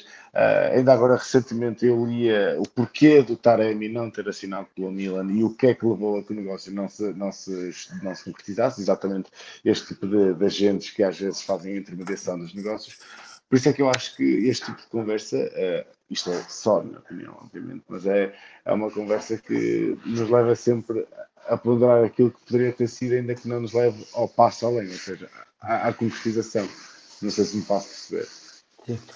Paulo, já disseste que o Bamba foi bem vendido, que o Amaro uh, ficou, foi, ficou aquém, uh, mas a pergunta é: para, os mercados, para o mercado que foi, uh, não daria para ter esticado a corda para os dois dígitos? Não, atenção, não disse que, que o Bamba foi, foi bem vendido. Eu estava à espera que, que tivéssemos chegado aos dois dígitos. Né? Com, com a transferência dele, tamanha foi a, a, propaganda e o hype que se gerou ali à volta do, do jogador. Uh, que eu diria que, que, em Portugal, nos últimos tempos, se calhar, se, não, não vi não vi igual e, e, realmente não sei se houve se houve algo por, por trás disso, um agente que chegou através do, do, do Fabrício Romano, que, que, toda a gente sabe a influência, a influência que ele tem. Eh, e realmente acho que devíamos. Mas uma mas coisa, uma coisa lá está, são, são as expectativas que, que nós temos, as expectativas que nós geramos internamente e depois o que, o que acontece à mesa das negociações. E temos muitos fatores que jogam contra o Vitória. Eh, como sabemos e bem, a começar, ponto número um, eh, pela, pela ausência de, de visibilidade e da exposição dos nossos ativos, que nos, eh, no fundo, nos afasta das principais montras europeias. Quando, quando se pensa que, que os nossos jogadores foram vendidos para um campeonato absolutamente periférico, também tem de se pensar que, se calhar, a nossa única montra foi a Liga Portuguesa, cuja expressão ou expressividade está, está a bater no fundo do poço. Uh, portanto, o Vitória, se quer chegar a outros mercados, se quer, se quer chegar a outras mesas de negociações, tem que estar nas, nas competições europeias. Isso claramente joga contra nós. Outro, outro fator é que hoje em dia não é muito difícil, e quem anda no, no meio do futebol saberá, direto ou indiretamente, é que, qual é que é a real necessidade de um clube uh, em vender, como é que está o estado das contas uh, e quanto é que um clube pode aguentar uh, um, um, atleta, porque a verdade é que o Vitória aguentou e bem o Bamba durante, durante seis meses, não o vendeu em janeiro, apesar de ter propostas para o fazer, e bem, porque eram propostas irrisórias, mas se calhar não poderíamos aguentar muito mais o atleta cá. No caso do Bamba em específico, também tínhamos a própria vontade do, do jogador contra nós. Sabemos perfeitamente o que aconteceu em janeiro e sabemos perfeitamente que o Bamba mal terminasse o campeonato uh, queria, queria abandonar Guimarães, portanto, mais uh, um, um fator que jogava, jogava contra nós. No caso do Amaro, uh, temos também a proximidade do final do contrato, por exemplo, ou era negociado neste mercado ou em janeiro, ou agora em janeiro, porque depois, se deixássemos arrastar para o próximo verão, entrava no último ano de contrato e aqui iam ser elas há aqui um conjunto de fatores que eu acredito que possam ter uh, interferido na capacidade negocial de Vitória. Mas eu espero que a curto prazo, a curto prazo, Vitória comece a olhar para, as casa, para a casa do, dos dois dígitos de milhões. Eu olho, por exemplo, para o Tomás Andel, uh, que começou muito mal, muito mal a época, uh, by the way, mas que, que, tem perfeitamente potencial, o perfil de jogador que é, é aquilo que o futebol europeu procura neste momento, e é, mais uma vez é pena o Vitória ter sido eliminado das competições europeias, porque vamos reduzir às competições nacionais para valorizar os nossos jogadores, mas eu acredito que, por exemplo, com o Andal, temos que começar a olhar para, para os dois dígitos, e só assim é que vamos crescer e sair desta situação. Diogo, para terminarmos aqui o análise ao mercado de transferências, temos falado só sobre as vendas, mas também fizemos compras. Uh, financeiramente falando, eh, na tua opinião, foram os valores são aceitáveis para, para, a realidade do Vitória neste momento? Olha, eu comentei algumas das transferências. Uma delas, uh, em off contigo, uh, foi a Tomás Ribeiro, que me parece ser uma, uma excelente contratação. Uh, ainda, ainda para mais tendo em conta pelo valor que foi, os 250 mil euros pelo, por 100% de passe. Uh, obviamente, como tu bem referiste, não é nenhuma inconfidência também dizê-lo aqui, isto é um modelo de transferência à Benfica, um modelo que, que o Benfica, como clube e outros clubes, uh, os chamados sanguessugas de futebol europeu, acabam por fazer uh, muitas vezes, mas é um modelo interessante, tendo em conta o plano financeiro do, do Vitória. Uh, acho que provavelmente a, a, transferência que me surpreendeu mais, fiquei bastante satisfeito, foi a chegada de Ricardo Mangas uh, à Vitória, porque é um jogador de classe. os 900 mil euros por 100%, por 100 do, do, do passe parece-me um excelente negócio, porque acho que é um jogador que, que tem margem para, para valorizar. Mais uma vez, vamos bater na mesma tecla aqui, tal como o Paulo tinha batido, Pena a Vitória ter ficado um, arredado das competições europeias, porque teria sido um bom, um bom palco uh, para potencializar os nossos jogadores. Do João Mendes, eu não vou comentar todas as entradas, mas vou comentar aqueles que, que senti que, que, poderiam dar algo mais à equipa. Uh, o João Mendes já era um adepto das suas qualidades uh, nos Chaves, porém ainda não percebi se tem tudo aquilo que é necessário uh, para espalhar o futebol que espalhava uh, nos Chaves. Um, aquele que se costuma dizer que até pode ser curto para a realidade em que se encontra. Uh, fez um bom jogo em casa onde vencemos por 2-0 neste jogo, não os, tendo em conta a situação, a expulsão uh, cedo, uh, acabou por não, poder, por não se poder ver muito. Um, e depois, uh, outra contratação um, que eu gostei bastante uh, foi a Telmer Canjo, uh, porque parece-me. Eu, o ano passado, acabei por acompanhar alguns jogos. Isto é o que dá uma pessoa quando está fora de Portugal e tem assim um bocadinho mais tempo e vai acabando por ver um pouco mais outras coisas. Um, e alguns dos bons jogos que eu vi uh, de segunda liga incluíram os jogos do Tondela uh, e o Telemarcanos, não só por aquilo que ele vinha a fazer no Tondela, mas aquilo que fez ao longo do campeonato. Uh, tem sido coroado, corrija-me se estiver errado, mas salve foi o jogador da revelação da segunda liga acho que justifica jovem. tudo, jovem, é, obrigado, justifica uh, o investimento, principalmente, mais uma vez, bate nesta tecla, sendo Vitória um clube que está a apostar bastante uh, em jogadores jovens, com margem de progressão e, acima de tudo, que possam dar dividendos no futuro. Um, a única, não, não, não, tenho uma opinião sobre o Nuno Santos, eu disse que não iria comentar um mas acho que o único que falhou foi mesmo uh, não termos um, uma alternativa credível ao Anderson. O Boots, que é bom ficar só por não dizer nada, uh, não me parece que seja reforço uh, no verdadeiro sentido da palavra. Muito bem. Paulo, qual é a tua opinião sobre as compras de Vitória em termos financeiros?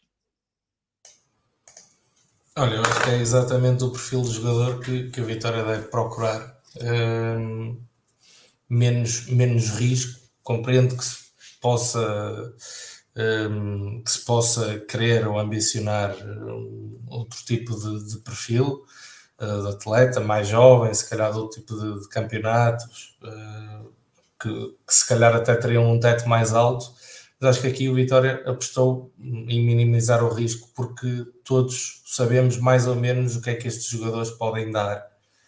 Uh, já os conhecemos deste contexto de futebol português, Primeira Liga, uh, e todos eles uh, representaram, no fundo, um investimento financeiro que o Vitória pode e, e tem de ter capacidade de, de suportar porque seja em que situação financeira uma, uma empresa estiver, tem na mesma de, de, investir que seja o mínimo, senão uh, vai, corre o risco de começar a mingar.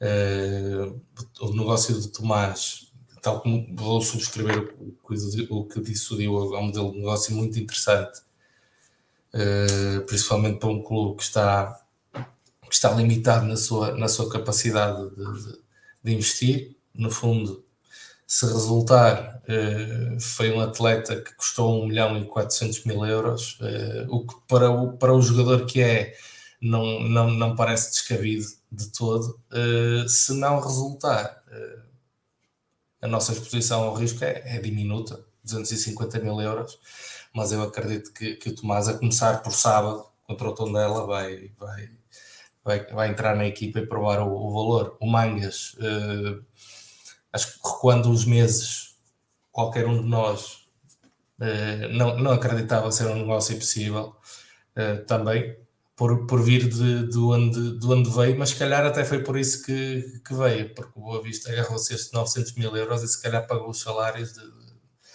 de, de abril e de, e de maio com esse dinheiro. Uh, e a verdade é que é um, é um excelente jogador e nós, nós vamos ver a diferença que, que, vai fazer agora quando ele voltar. Vai resolver metade dos problemas ofensivos da equipa.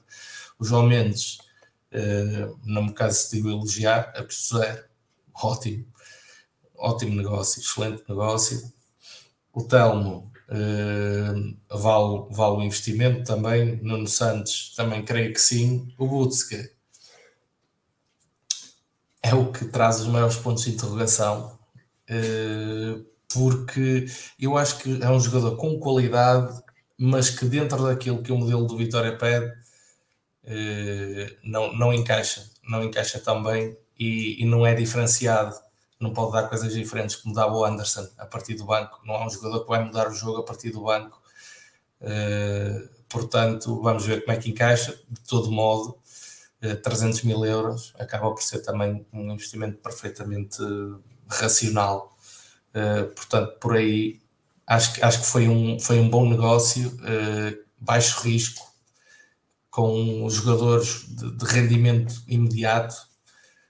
E, é, e é por aí que o Vitória deve, deve apostar quando se está numa situação eh, delicada, a margem de erro é curtíssima, portanto, temos de apostar na certeza. Eu acho que qualquer um destes jogadores uh, é, é, garante de, de, rendimento imediato. Vamos ver o encaixe agora com a equipa técnica.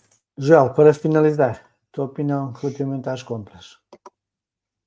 É assim, eu acho que se comprou para as posições que precisava, acho que se reforçou com qualidade no mercado português como todos, acho que o negócio que deixa mais dúvidas é o do Bulsk, uh, pela qualidade ou pelo pouco que mostrou no Passos e, e, no único jogo que fez. O único não, fez dois jogos, certo? Sim. Jogou os dois jogos da Conselho. Da Conference. Uh, mas, assim, o mercado, o, a época é longa, provavelmente terá as suas oportunidades. Safira também foi criticado, quase dizimado, e teve uma fase em que marcou cinco ou seis jogos seguidos. Por isso, às vezes é uma questão de, moral e de aproveitar as oportunidades. Uh, por isso, vamos dar tempo para ver o, o que pode dar. Uh, o Mangas, eu acho que é o, foi o maior investimento. Uh, também, se calhar, a posição que mais precisávamos. Acho que é um jogador com, com qualidade, pena a lesão. Acredito que se calhar com o Mangas a eliminatória da, da Conference não, não tinha falhado. Ou seja, seria um jogador que iria acrescentar muito à equipe e será de caras o, o titular de caras daquele lado esquerdo. O Tomás Ribeiro é um negócio peculiar, ou seja, ao contrário, por exemplo, do Bamba e do Amaro, é aquele jogador que não temos pressa em vender. Ou seja, se o jogador uh, cumprir, é até daqueles casos que se render desportivamente, eh, se cumprir os 4 anos com um bom rendimento desportivo e se isso a zero, acabamos por ter um prejuízo muito reduzido para um jogador de qualidade. Ou seja, ou há uma proposta que seja realmente vantajosa para nós ter que pagar 1 milhão e 200 mil, e, e por, é? senão mais vale deixar manter o jogador e vender outros ativos e, e, manter a qualidade, ou então se o jogador também não vingar, pode acontecer, prejuízo que temos também não será, não será gigante, como se tivéssemos comprado os 100% do, do passo, ou seja, temos, sim, temos os direitos, mas depois a questão económica tem estas variáveis. Por isso acho que foi um mercado aceitável, acho que faltou, faltou um jogador na frente de, diferente, e se calhar faltou um extremo uh, que desse outra, outra capacidade à equipa, a equipa quando precisar ter asas está, está curta, uh, por isso, acho que foi, foi a pecha maior, foi o não termos um ponta de lança melhor e, e, mais um extremo. Muito Vamos avançar aqui para o rescaldo do Vitória Benfica Vitória. E Diogo, começando por ti, um, que notas tens a dizer sobre este jogo? Olha, o jogo de Vitória com o Benfica, uh, e não querendo ser muito lírico, mas vai-se mesmo dividir em duas partes. Uh, jogou-se até o momento da expulsão do João Mendes, uh, depois da expulsão do João Mendes, deixa-se jogar. a verdade é que e eu sempre fui dos mais céticos relativamente à chegada do, do novo treinador. Um, continuo a ter as minhas reservas e tê-las até prova em contrário. Uh, não entro em modas, não entro em campanhas, não compro ou, ou não entro em discursos comprados. Uh, mas eu estava a gostar da postura de Vitória uh, em campo. e até ao lance em que o Jota enviava a bola ao poste, eu parecendo que o Vitória sabia uh, o que estava a fazer dentro de campo, estava personalizado. Uh, algumas trocas, principalmente a forma como trocávamos a bola no meio campo, parecia-me ser algo assinalável. a equipa parecia estar a ter mais conforto com a bola, principalmente a jogar no Estádio da Luz contra o campeão nacional. mas gostei da postura de Vitória. a partir do momento em que o João Mendes é expulso, pode-se discutir se é bem ou se é mal expulso. na minha opinião, e eu corroboro um bocado daquilo que, que o Paulo, o Paulo, Paulo disse, na, no início da, da live. Uh, é, um, é um lance muito complicado de ajuizar, mas onde eu lembro lances semelhantes com o mesmo clube, com o Benfica, uh, ou há um lance que, que discutimos esta, este, este, estes dias, que é o Vlaco Dimos, que literalmente quase assassina um jogador de Santa Clara, uh, nos Açores, uh, e o árbitro dá amarelo, uh, e o nosso jogador deu vermelho. Eu não discuto, eu entendo que é uma entrada acima do, dos limites, ressalvo também a posição do João, do João Mendes, o posicionamento que ele tinha relativamente ao, espaço entre o jogador e a bola, uh, e ele está de costas para o lance. Uh, e depois o jogo parte-se, sejamos sinceros, o jogo parte-se, o Vitória entra na segunda parte, pronto, sofre, sofre um 0, sofre o 2-0, sofre o 3-0 e depois entra na segunda parte a sofrer o 4-0 e acho que é mesmo checkmate e ponto final, se é que não, não, não, não teria sido já com a expulsão. Um, mas parece-me que foi uma vitória na segunda parte e depois na primeira parte a sofrer três gols, parece-me que foi uma vitória uh, mais personalizada nos minutos finais, onde até chegou a introduzir a bola uh, na, na baliza adversária. Um, mas parece-me que ficou aquele, aquela sensação de que poderia ter dado mais uh, caso o João Mendes não, não tivesse sido expulso. Mais uma vez poderemos especular o que é que esse mais teria sido, um, mas acho que é um jogo infortuno para a Vitória, uh, tendo em conta aquilo que se foi produzido nos primeiros 10, 15 minutos da primeira parte. E acima de tudo fica a imagem de uma equipa que ainda a perder 4-0 uh, com 60 mil adeptos no Estado da Luz, um, num ambiente que não é fácil para uma equipa tão jovem, mas acho que foi uma equipa muito positiva. eu não gosto de lirismo, nem gosto de romantismos, mas estou curioso para ver o que vem aí. Um, tanto pode ser mau como pode ser bom, mas estou curioso, principalmente para ver a reação da equipa já na, no sábado, para, para, a taça da Liga e para depois no, no regresso ao campeonato. Okay. Diogo, eu sei que o teu tempo está, está a se esgotar, por isso faço só mais uma pergunta. Um, este início da época, uh, em termos de, futebol português, não focando só nas arbitragens, mas de futebol português, não tem corrido bem. Uh, foi desde os cancelamentos de direitos de televisão por esse, por esse mundo fora, um, tem sido aquilo que nós temos assistido dentro do campo eh, relativamente às arbitragens, falhas do vídeo-árbitro, uh, os adeptos cada vez a pressionarem mais as entidades competentes para, para os seus clubes serem favorecidos. Qual a tua opinião geral sobre, sobre este início de temporada que de facto não tem ajudado o futebol português a vender o seu produto? Olha, eu eu acho que, primeiro, acho que a comunicação social em Portugal tem um papel muito forte naquilo que é, é aquilo que se passa dentro dos lavados há uma pressão e um, e um sentimento tóxico, uh, eu como tendo trabalhado no jornalismo uh, e como tendo ainda muitos colegas uh, na área, mas há uma pressão tóxica para vender e pelo, pelo clickbait e que torna o futebol estas discussões que, que, se perpetuam no futebol português, que, que em nada abonam a favor do, do espetáculo desportivo este fim de semana, eh, mais um episódio a adensar à longa lista daqueles que já conhecemos, em particular, aos como tu já referiste, a tudo aquilo que já aconteceu neste início da época. Uh, mas acho que, obviamente, que são coisas que, que preocupam porque refletem um, um, pouco também o estado uh, do país. Uh, mas acho que, acima de tudo, é, é pensar literalmente aquilo que nós queremos para o futebol português, porque isto, estas novelas que se vê e que ocupam 60%, 70% do, do tempo da antena dos telejornais, uh, se, o, que, é, o que é que aconteceu, o que, é, se foi Altice, se não foi Altice, se foi, se foi o Porto, se não foi o Porto, se fala-se disto, não se fala de futebol. Uh, eu hoje vi um ex-jogador do Porto, agora ao, seleção, ao serviço da Seleção Nacional, a referir exatamente esta mesma situação. Fala-se pouco daquilo que os jogadores fazem e, e muito daquilo que é extra-futebol, uh, que honestamente só, só, com, só contribui para um espetáculo degradante e pode degradar uh, ainda mais do futebol e daquilo que nós temos de passar, essencialmente, para as futuras gerações. Bem. Diogo, obrigado pela tua participação. Obrigado, eu, Paulo. Uh, resto obrigado, de boas eu. férias e até uma obrigado. próxima oportunidade. Obrigado, até uma próxima. Um abraço.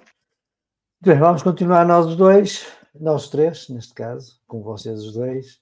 E Joel, começando, começando por ti, um, qual a análise que tu fazes ao jogo Vitória contra o Benfica no Estado da Luz?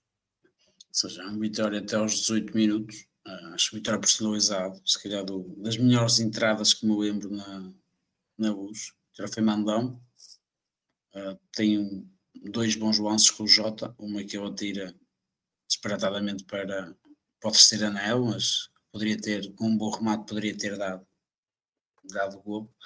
E depois tem a bola ao posto, uh, que ou seja, nos primeiros 5 minutos tem, tem duas excelentes oportunidades, uh, que poderia ter mudado o jogo pois é infeliz no gol, ou o Vitória acaba por sofrer quatro gols e gols bastante consentidos, tens um autogol de forma, digo até caricata, porque parecia um ponta de lança o Jorge Fernandes, uh, ou seja, é daqueles gols que basicamente parece que só acontece a nós e não a nosso favor, mas uh, o jogador teve um momento infeliz, não tem qualquer intenção de fazer aquilo, uh, e depois há a expulsão que mata, mata o jogo, seja, a jogar perdermos no estádio da Luz e, e com menos um, que tinha que ser algo épico para conseguirmos dar a, dar a volta, até porque já tínhamos percebido que, além do cartão vermelho, que é discutível, aceito, mas acho que é muito discutível, até pegando no critério que tem sido criado pelos árbitros,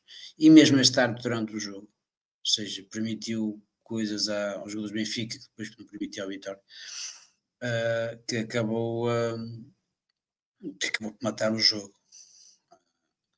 Acho que o foi a equipa, mesmo com 10, que, que cedeu ao jogo, seja, acho que não se pode apontar nada à, à equipa.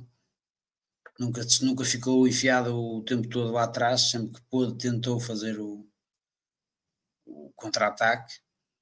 3-0 ao intervalo, sofre na primeira jogada também num, num lance da defesa que perde a, bola praticamente à entrada da área. O Ivan Weber faz um mau passo, deixa a equipa desequilibrada. O Borel ainda, ainda, tenta, mas depois já pouco nada havia a fazer.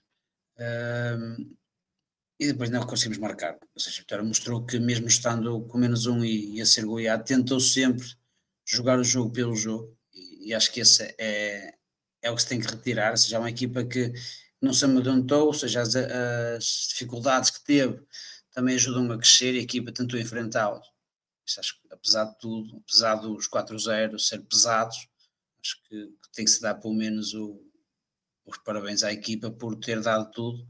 Acho que não se pode apontar nada. E dar também já agora os parabéns ao, aos adeptos que foram à, à luz, porque por diversas vezes conseguiu ouvir os adeptos de Vitória mesmo a perder 4-0 e ter o ouvir-se os cânticos, ou seja, mostra também que estavam com a equipa e que nunca, nunca desistiram, como a equipa também não desistiu. Muito bem. Paulo, qual a análise que fazes do jogo? Pá, a, a, postura do, do Vitória surpreendeu-me, porque não foi nada daquilo que, que nos foi vendido uh, do, do, do Turra, discípulo do Scolari, futebol defensivo de retranca, foi precisamente o contrário. E foi uma, uma postura que é de salutar, obviamente que é de salutar, mas que expôs muito a equipa. E o Vitória, com, com o trio de centrais que tem, eh, jogar tão subido no terreno acaba por ser suicida e, e padecemos muito disso ao longo do, ao longo do jogo. Uh, com, com espaço nas costas para os arranques do, do, do Rafa, para as diagonais do, do João Mário.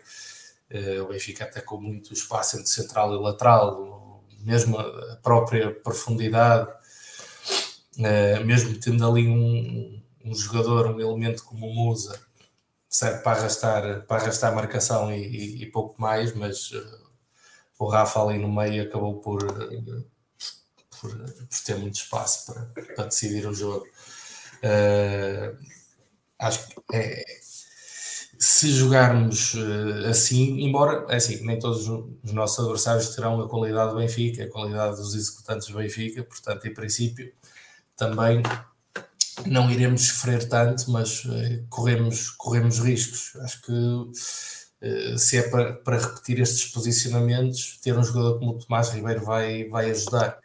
Por exemplo, basta ver como o Mikel é ultrapassado no, no, lance, no lance do primeiro gol.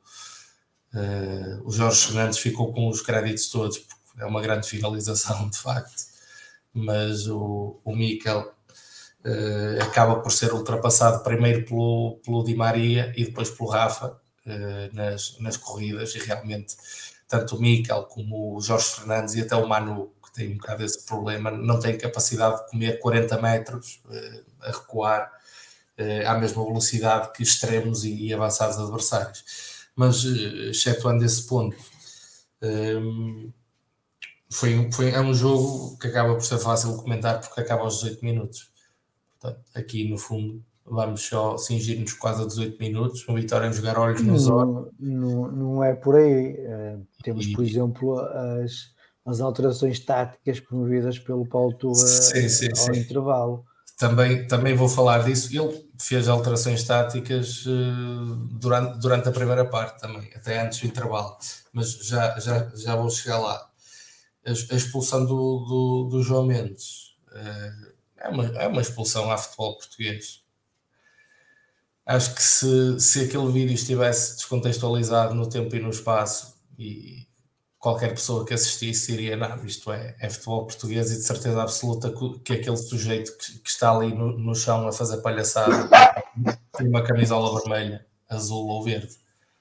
Uh, a verdade é que toda a gente viu no estádio, o, o João Mendes tinha a posição ganha, sabia-se perfeitamente o que é que o João Mendes ia fazer e o Otamendi sabia perfeitamente o que é que o João Mendes ia fazer e no entanto decidiu ir lá meter a cabeça uh, e é, é, um, é uma atitude, é um comportamento de um jogador que sabe perfeitamente que ao fazer aquilo vai ter o respaldo da, equipa de arbitragem que não vai olhar em intencionalidades, em intensidades, uh, ao posicionamentos, não vai olhar a nada, porque essas atenuantes só servem é para eles, não servem para nós. Portanto, ele sabia perfeitamente que bastava meter a cabeça ali que o jogador adversário ia acabar expulso. E foi isso efetivamente que aconteceu. Nuno Almeida foi um bom rapaz ao serviço do, do sistema. Provavelmente, provavelmente no fim do jogo levou uma palmadinha nas costas e um, e um voucher para casa. Já se sabe como é que as coisas funcionam.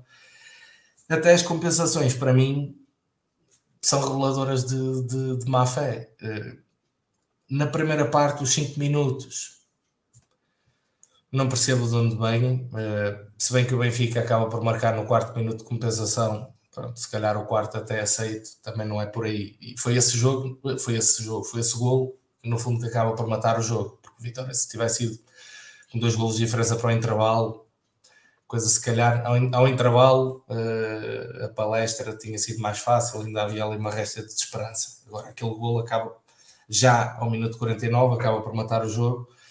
Então, na segunda parte, seis minutos de compensação é um, absurdo autêntico e é, é mais uma manifestação desta nova moda no futebol português. Peço desculpa, haverá muita gente que concorda.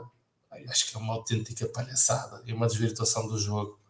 Estas não é só futebol português, é um de 10, 15, 20, 22 minutos. É pá, peço desculpa, mas isto, isto não é nada, não faz sentido nenhum porque se o objetivo é compensar o tempo útil de jogo, o, o, ou o tempo não útil de jogo, o, o, tempo, o jogo que teve mais tempo útil nesta edição da Liga Portuguesa foi um jogo de Sporting, agora já não sei com quem, com, com Casa Pia, acho eu. Teve 61 minutos de tempo útil de jogo. Será que nesse jogo o árbitro deu 29 minutos de compensação? Só assim é que se compensa o tempo não útil, não é? tinha que se andar a dar 30, 35, 40 minutos de compensação por jogo. E depois tens, só para acrescentar, depois tens os critérios outra vez, porque o Porto com o Farense, ou com o Rio Ave, foi com o Rio Ave a semana passada. Uh, o Arte 10, há dois gols, há um penalti durante os 10 minutos, ele chega aos 10 minutos e acaba o jogo. E este deu 17, que chegou aos 22 para compensar as pausas de trás. Ou seja, os critérios é sempre conforme as camisolas, é como os vermelhos. Ou ah. seja, porque quanto, quanto, mais, quanto mais se deixa ao critério e à consideração de, de, um ser humano, se esse ser humano é português e árbitro, as probabilidades de dar errado são, são enormes. Basta ter essas duas características, ser português e ser árbitro. Uh, opa, oh, Colina, desculpa lá, eu não costumo ser tão, tão cáustico, mas estou cansado com isto. Eu acho que até o Paulo Luís foi mais vai, vai, vai ao balado, vai ao balado, o jogo dura meia hora. Vai ao Dragão, o jogo dura 8 minutos. Vamos à luz, o jogo dura 18 minutos. Epá, já chega, eh, quer dizer. E no fundo, e depois, vi lances como o Eustáquio, que, que assassinou o adversário duas vezes e nenhum amarelo vê. Epá, o lance do Nuno Santos, à beira de, de, de, todos estes lances, à beira da entrada do jogador do Braga, do jogador de Sporting, epá, pelo amor de Deus, não, não brinquei connosco. Mas para terminar a questão do, do, tempo de desconto, os 6 minutos na segunda parte são um insulto. São um insulto, uma ausência de, de, de um cavalheirismo que, que outrora havia, se calhar, no, no, futebol, porque uma equipa que já está derrotada e com os braços em baixo manda, manda o bom senso e, o, e o cavalheirismo que o jogo termine. E antes acontecia, havia essa sensibilidade, o árbitro estava um minuto, ou nem sequer dava tempo de compensação. Agora, qual a necessidade de prolongar aquele sacrilégio? Quanto era, para já, era já, cheia? Já nem sei quanto é que deu. jornal no dia seguinte.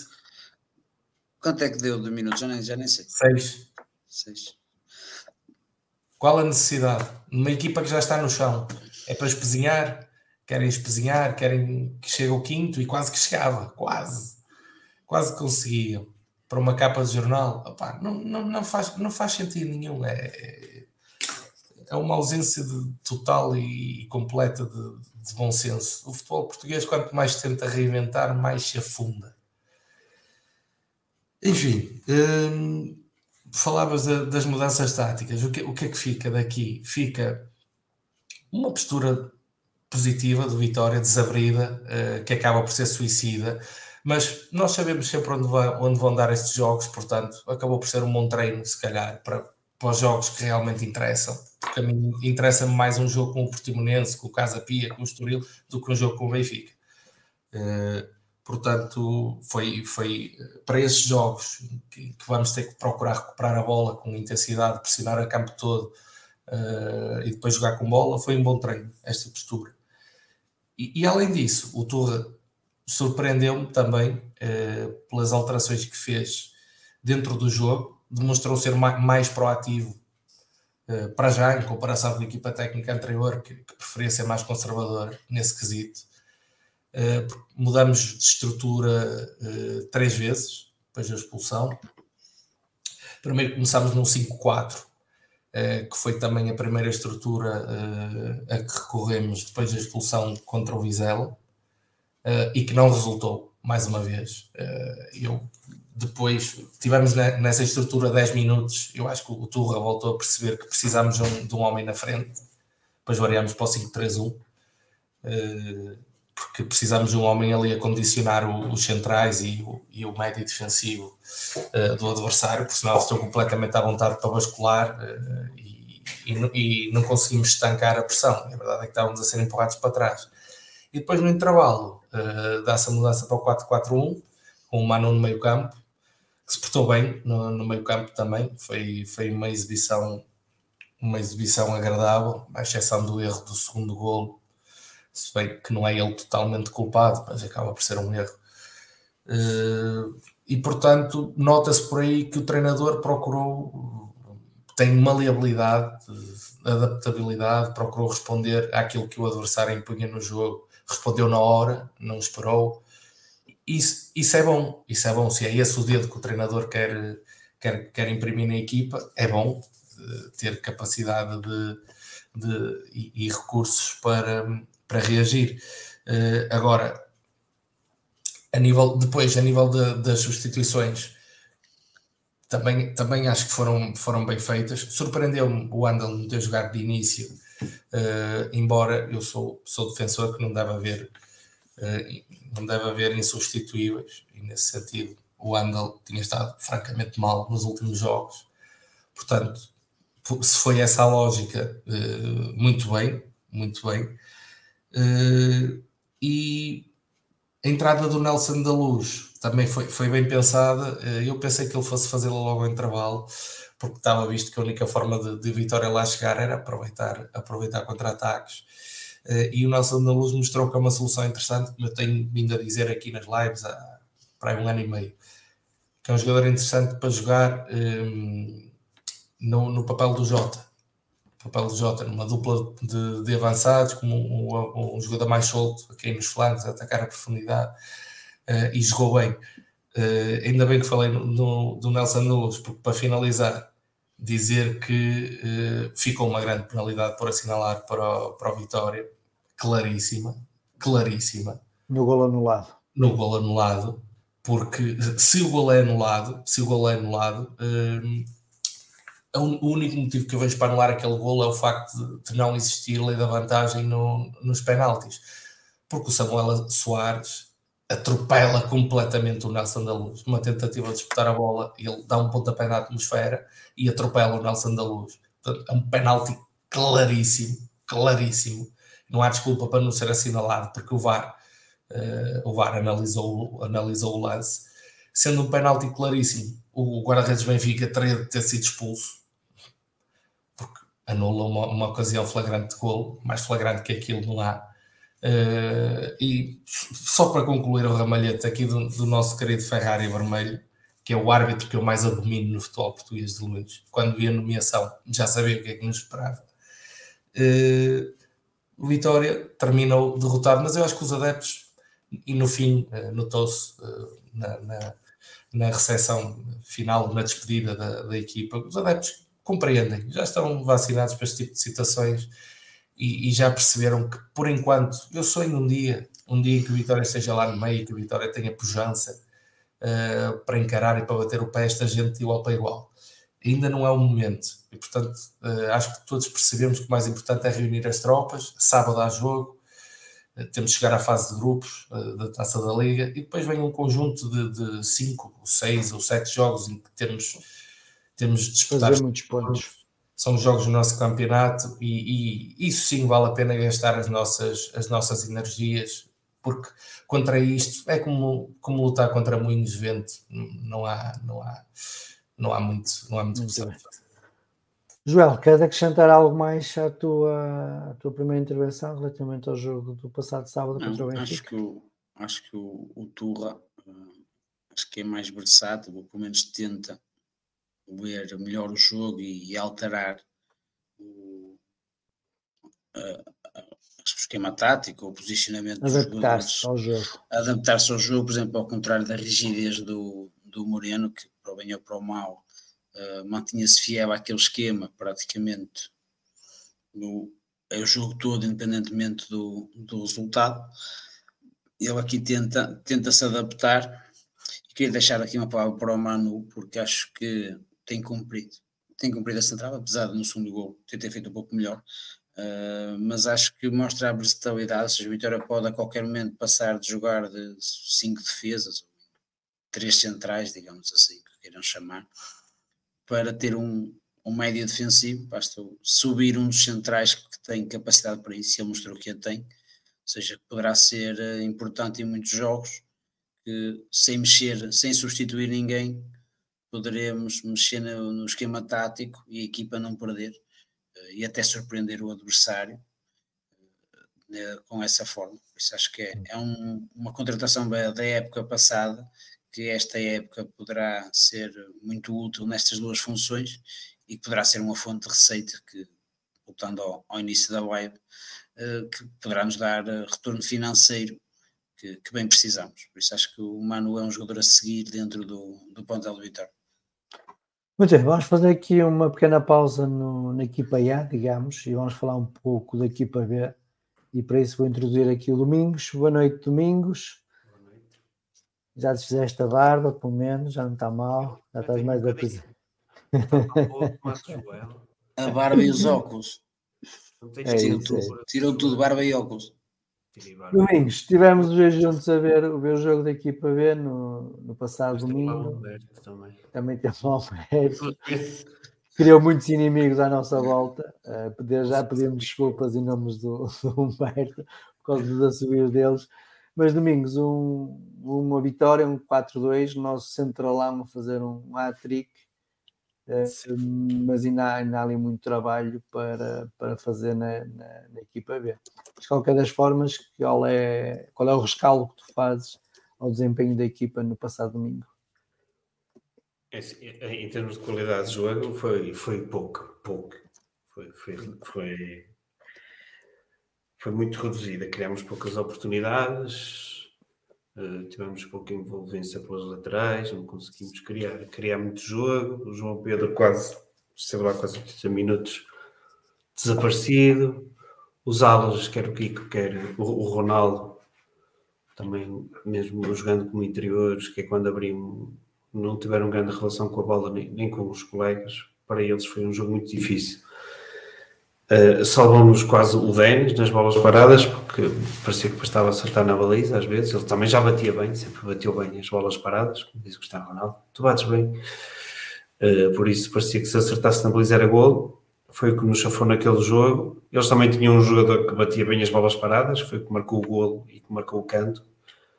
Que, que, que se calhar esta semana vamos passar a semana toda a treinar pelo menos os cantos defensivos, já que foi sempre mais Jesus, os cantos defensivos, se calhar precisam de ser mais afinados pelo Lionel, uh, mas pelo menos houve uma coisa diferente do, do outro jogo, foi que, independentemente dos momentos de forma dos jogadores, acho que, acho que se deu tudo. Acho que os jogadores deram tudo. Uh, chegaram, chegaram muitos deles ao fim do jogo no seu limite físico, isso, isso uma quando vai esticando o limite, cada vez ele vai, ele vai, ele vai aumentando mais e nós vamos chegando com mais capacidades.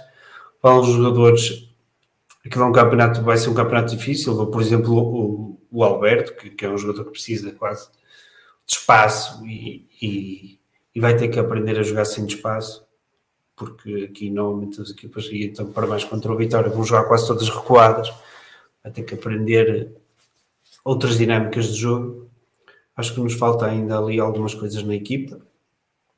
Tenho pena que o Jota ainda não esteja disponível, porque eh, seria. Jota Pereira, né? Sim, o extremo. Seria importantíssimo para esta equipa. Espero que ele volte quanto antes. Daquela equipa e daquele jogo destaco essencialmente o, o Nogueira e, e, e o Diogo Souza, que foram os jogadores que fizeram mais mais a diferença e foram mais constantes ao longo dos 90 minutos. Como é óbvio, não é? Não podemos deixar de destacar o Denis, não é? Porque faz um hat-trick e é sempre um hat-trick e para mais de um central é sempre digno de registro. Muito bem. Falando agora um pouco das modalidades, querias também falar do basquetebol? Estive a, estive a dar uma, uma vista de olhos aos, aos vi partes do, dos nossos jogos, não vi os jogos por completo, embora o Jogueira tivesse visto quase por completo. Com o Porto só vi um, um, pouco a segunda parte. Acho que temos uma equipa melhor, melhor que quer dizer, mais equilibrada que a do ano passado. Se calhar não tem aquele virtuosismo, não temos um jogador com o virtuosismo do, do Roberts, que às vezes, quando se lembrava, jogava quase sozinho mas parece-nos uma equipa muito mais uniforme. Destaco o Cornélios, que se calhar vai ser o jogador mais de, de, desta equipa, mas temos boas adições, temos dois, o Caleb Cato, o, o, o base e mesmo o espanhol, acho que são duas, boas, duas boas adições, essencialmente o Caleb, e o, Kumi é um jogador muito explosivo também, acho que nos falta ali alguma coisa de baixo no pintado, embora ele nos minutos, poucos minutos que teve, que eu vi, ele até nem esteve mal o, lá o LJ, mas, mas parece uma equipa muito mais, muito mais uniforme. Os portugueses também pá, espero, espero não ferir uh, ninguém, mas os portugueses agora parece que contam. Ou seja, pronto, temos o Pedro Bastos e o, e o, o PP, que já sabíamos já sabemos o que é que eles valem, não é?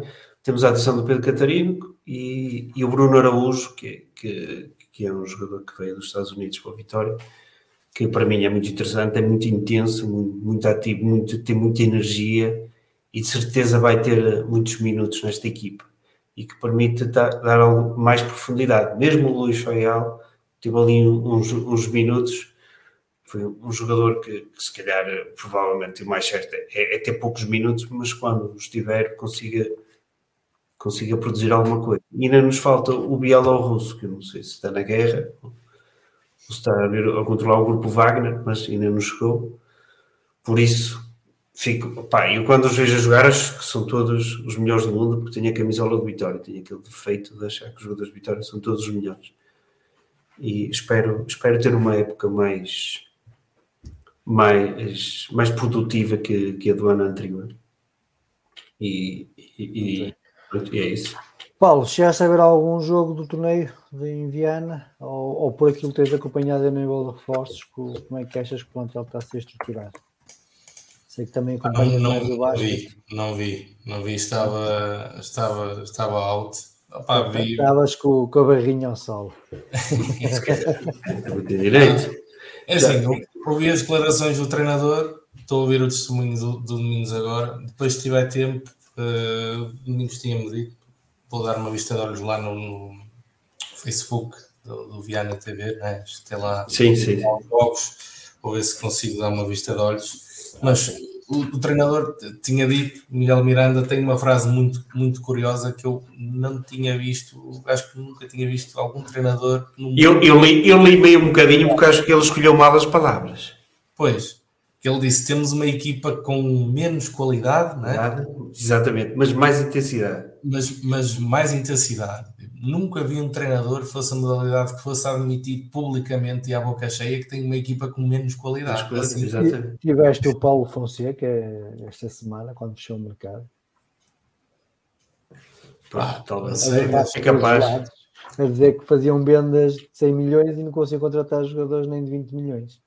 Sim, mas é assim, eu olhando, olhando, eu acho que eu acho que é menos virtuoso, assim, menos elegante, porque, porque eu acho que o Roberts era um jogador elegante, por exemplo. Mas ao mesmo e, tempo mesmo... faltava, faltava o trabalho de sapa, o trabalho sujo, a intensidade. Exatamente. Era uma equipa muito de, de fato de gala e via-se que nós, o ano passado, sofríamos pontos em catador. Exatamente. Eu acho que o que deu para ver foi que neste este ano não vamos andar aqui a levar acabados de 100 pontos, como levávamos várias vezes eh, sem intensidade defensiva nenhuma. Domingos, chegaste a ver os jogos de handball? Vi a segunda parte, uh, vi, vi e ainda tive esperança que conseguíssemos sair de lá com, com uma vitória contra o Porto B. Aí o Gaia, enganei-me, mas é o Porto B. Pronto. Uh, Sim, pronto, também é um jogo, era um jogo difícil, já sabia de antemão, e ainda por cima ainda não, ainda não estavam todos os jogadores disponíveis. Fizemos um bom jogo, tivemos ali quase, quase, quase. Foi pena aqueles minutos finais, mas gostei de ver. A única coisa que gostei de ver foi a preocupação do guarda-redes do Gaia. Também não, não gostei de ver a nossa distração a tentar marcar um golo para ficar sempre com mais um de diferença, porque isto vai ser uma época muito com um número reduzido de equipas, muito competitiva, e às vezes um gol aqui ou outro no confronto direto pode fazer diferença.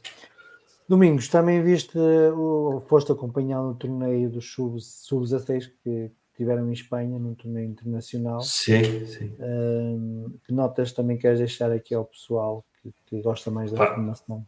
Sim. Foi pena não termos ganho, claro, mas ir uma final contra o Barcelona não, não, um torneio que tinha Atlético Madrid, Atlético Bilbao, Real Sociedade, Celta Vigo, uh, o Braga, o Braga, e uh, eu acho que está, está a falhar alguma, mas pronto. Eram oito equipas, seis espanholas e duas portuguesas, não é? Fomos, passámos na fase de grupos, depois jogámos nas meias finais com o Atlético Bilbao, ganhámos 3-2, e depois perdemos na final com o Barcelona, 1-0, um gol de bola parada, tivemos as nossas oportunidades, tivemos um gol anulado, tivemos ali perto, temos lá alguns jogadores que para mim têm, têm muita qualidade e, eh, e, e pronto, acabamos por perder, mas acho que aquilo deve ter sido uma experiência para eles eh, muito, muito positiva, enriquecedora, porque são, é outro tipo de futebol, são, são outros jogadores e, e de outras escolas e de escolas muito conceituadas na formação, como é do Atlético Bilbao com a vitória de Fronton nas meias finais e a de Barcelona na final, e, e, fez frente, fez frente, não, não fez, fez grande figura. O que, o que eu não percebi foi porque é que os 16 do Vitória jogaram este fim de semana ao mesmo tempo. Isso é que eu já, já não percebi. Provavelmente. O Braga, o Braga adiou o jogo. O Braga adiou o jogo. Nós fomos jogar com, com o que sobrou, provavelmente, e mais um ou outro que se calhar está na equipa principal, os 17 ah, não compreendo, eu não compreendo no sentido que eu percebo que eles às vezes também exato, querem dar minutos. Não sei se este era o jogo melhor, que era com o Gil, para, para dar minutos. E depois pode acontecer o mesmo que o ano passado, nós já perdemos o primeiro jogo em casa com o Braga. O ano passado tínhamos dado 3-0 ao Braga cá. E, e, e, podíamos ter dado muito mais, mas este ano pronto, acabamos por perder por 3-2 e depois acontece aquela situação que se, se calha de ficar Braga B e depois Vitória B, nós vamos para o campeonato de promoção porque só passa uma das equipas B para a fase campeão, mas é, é, a gestão do Vitória. Ok. Domingos, para terminar a tua intervenção e para falarmos de outros temas, eh, mercado de transferências, como é, que, como é que olhaste para o mercado de transferências a nível financeiro? Eu não tendo em conta aquilo que o Vitória divulgou ontem. Eu pessoalmente acho que foi extremamente positivo. Muito bem. Acho, algum, acho... algum negócio que queiras salvar por ser positivo e outro por ter menos bom? Se é que encontraste algum negócio. No, no que respeita às compras, acho que este ano fomos muito mais assertivos, além de assertivos, conseguimos comprar por, por preços muito, muito mais baixos. Só de pensar que nós. Podes pôr aí a tabela, que eu faço já uma comparação. Tens aí ainda a tabela disponível, mas eu lembro-me, por exemplo, que o Mateuzinho, que foi emprestado, custou-nos 400 mil euros. 250, 50% do passe. 250. 250, pronto. Nós temos aí por 50% por metade do passe, não é? Se fosse total Sim. era 500 mil euros. E nós conseguimos ter jogadores como o Nuno Santos, como o Tomás Ribeiro.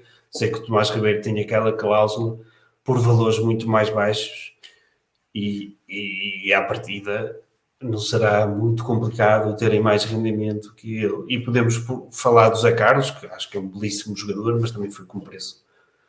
Foi um jogador que estava na segunda divisão e que tinha acabado de cair à Liga 3, eh, independentemente de tudo, não é? Eh, pagámos quase um milhão. Isto esteve sem contrato, não é? Que ele renovou com, com o Barzinho. Houve, houve, ali uma fase, houve ali uma fase, assim um bocado. Uh, pagamos quase um milhão e, e, nem, nem é por 100% do passe. Acho que, e, uh, olhando para este mercado, tivemos exponencialmente melhor. Exponencialmente melhor. Em relação às vendas?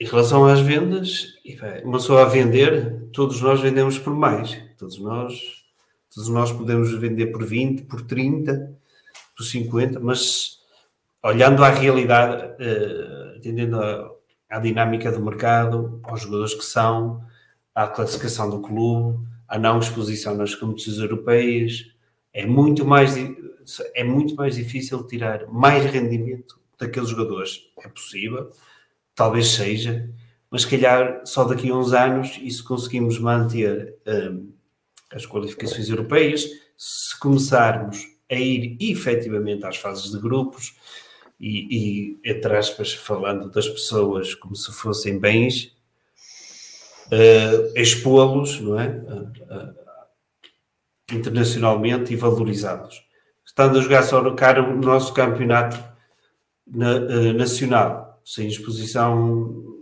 lá fora, assim, assinalável, acho que são valores ainda, ainda, ainda bons. Claro que toda a gente, toda a gente esperava, esperava mais, esperava mais, toda porque toda a gente acha que é fácil, mas uh, estão em linha com aquilo, com aquilo que se. Que, com Bem, meus amigos, Vamos fazer aqui uma antivisão de Vitória Tondela para fecharmos aqui a nossa emissão de hoje, começando pelo Paulo. Paulo, um, o jogo contra o Benfica marca o fecho de um ciclo. Normalmente há aqui uma paragem para, para as seleções, onde as equipas uh, ficam paradas 15 dias para, para, competir. O Vitória, na altura da, da taça da Liga, adiou o seu jogo para, para esta pausa. Um, Espera-se que agora as alterações que o Paulo Turra tem vindo a proceder desde que, desde que assumiu o comando técnico sejam efetivadas neste jogo contra o Tondela, isto é, no nosso sistema de jogo, por exemplo, no nosso sistema tático. Acreditas que poderá já acontecer contra o Tondela ou ainda, é, ainda será cedo face ao bom desempenho, apesar da derrota na luz, pelas circunstâncias que já fomos falando, para fazer estas alterações táticas? Olha, em primeiro lugar, dizer que, sabendo o que sabemos hoje, se calhar mais valia não ter adiado o jogo com o Tondela. Era pôr os meninos a correr depois do jogo na Eslovénia, que assim se calhar já não iam pastar para o campo no, no jogo da segunda mão. uh, e, e, ter acontecido o que aconteceu, mas pronto. Aproveitar agora, uh, acho que é um jogo que vem numa boa altura, não vou um bocado em contraciclo e em primeiro lugar é um jogo que eu quero, que eu quero ver uh, para, para algumas experiências.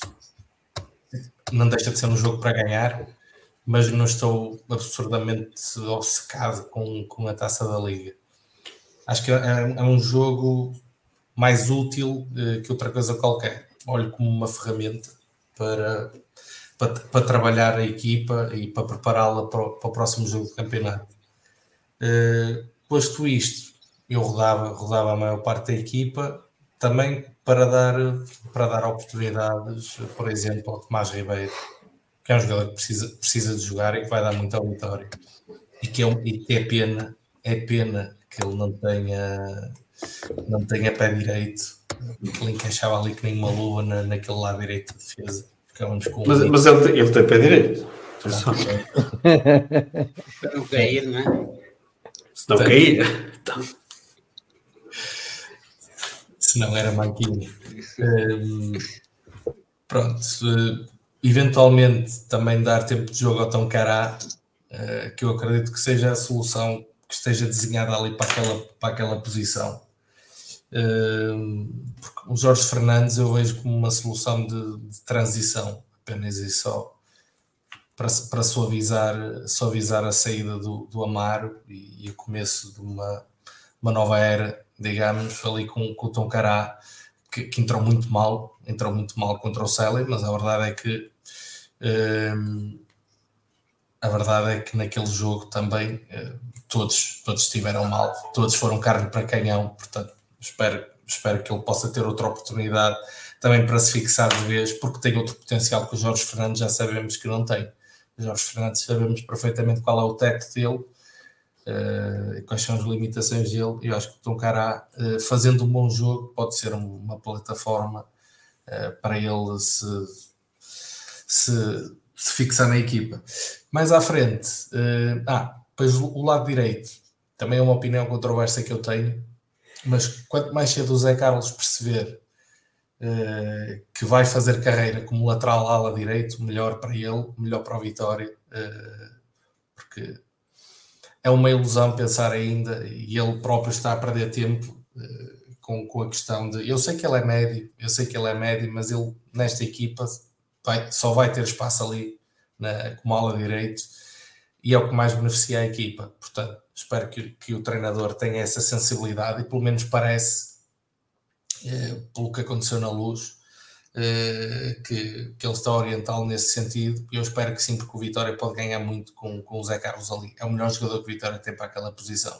Portanto, aproveitar este jogo também para, para dar rotatividade ao Zé Carlos nessa posição.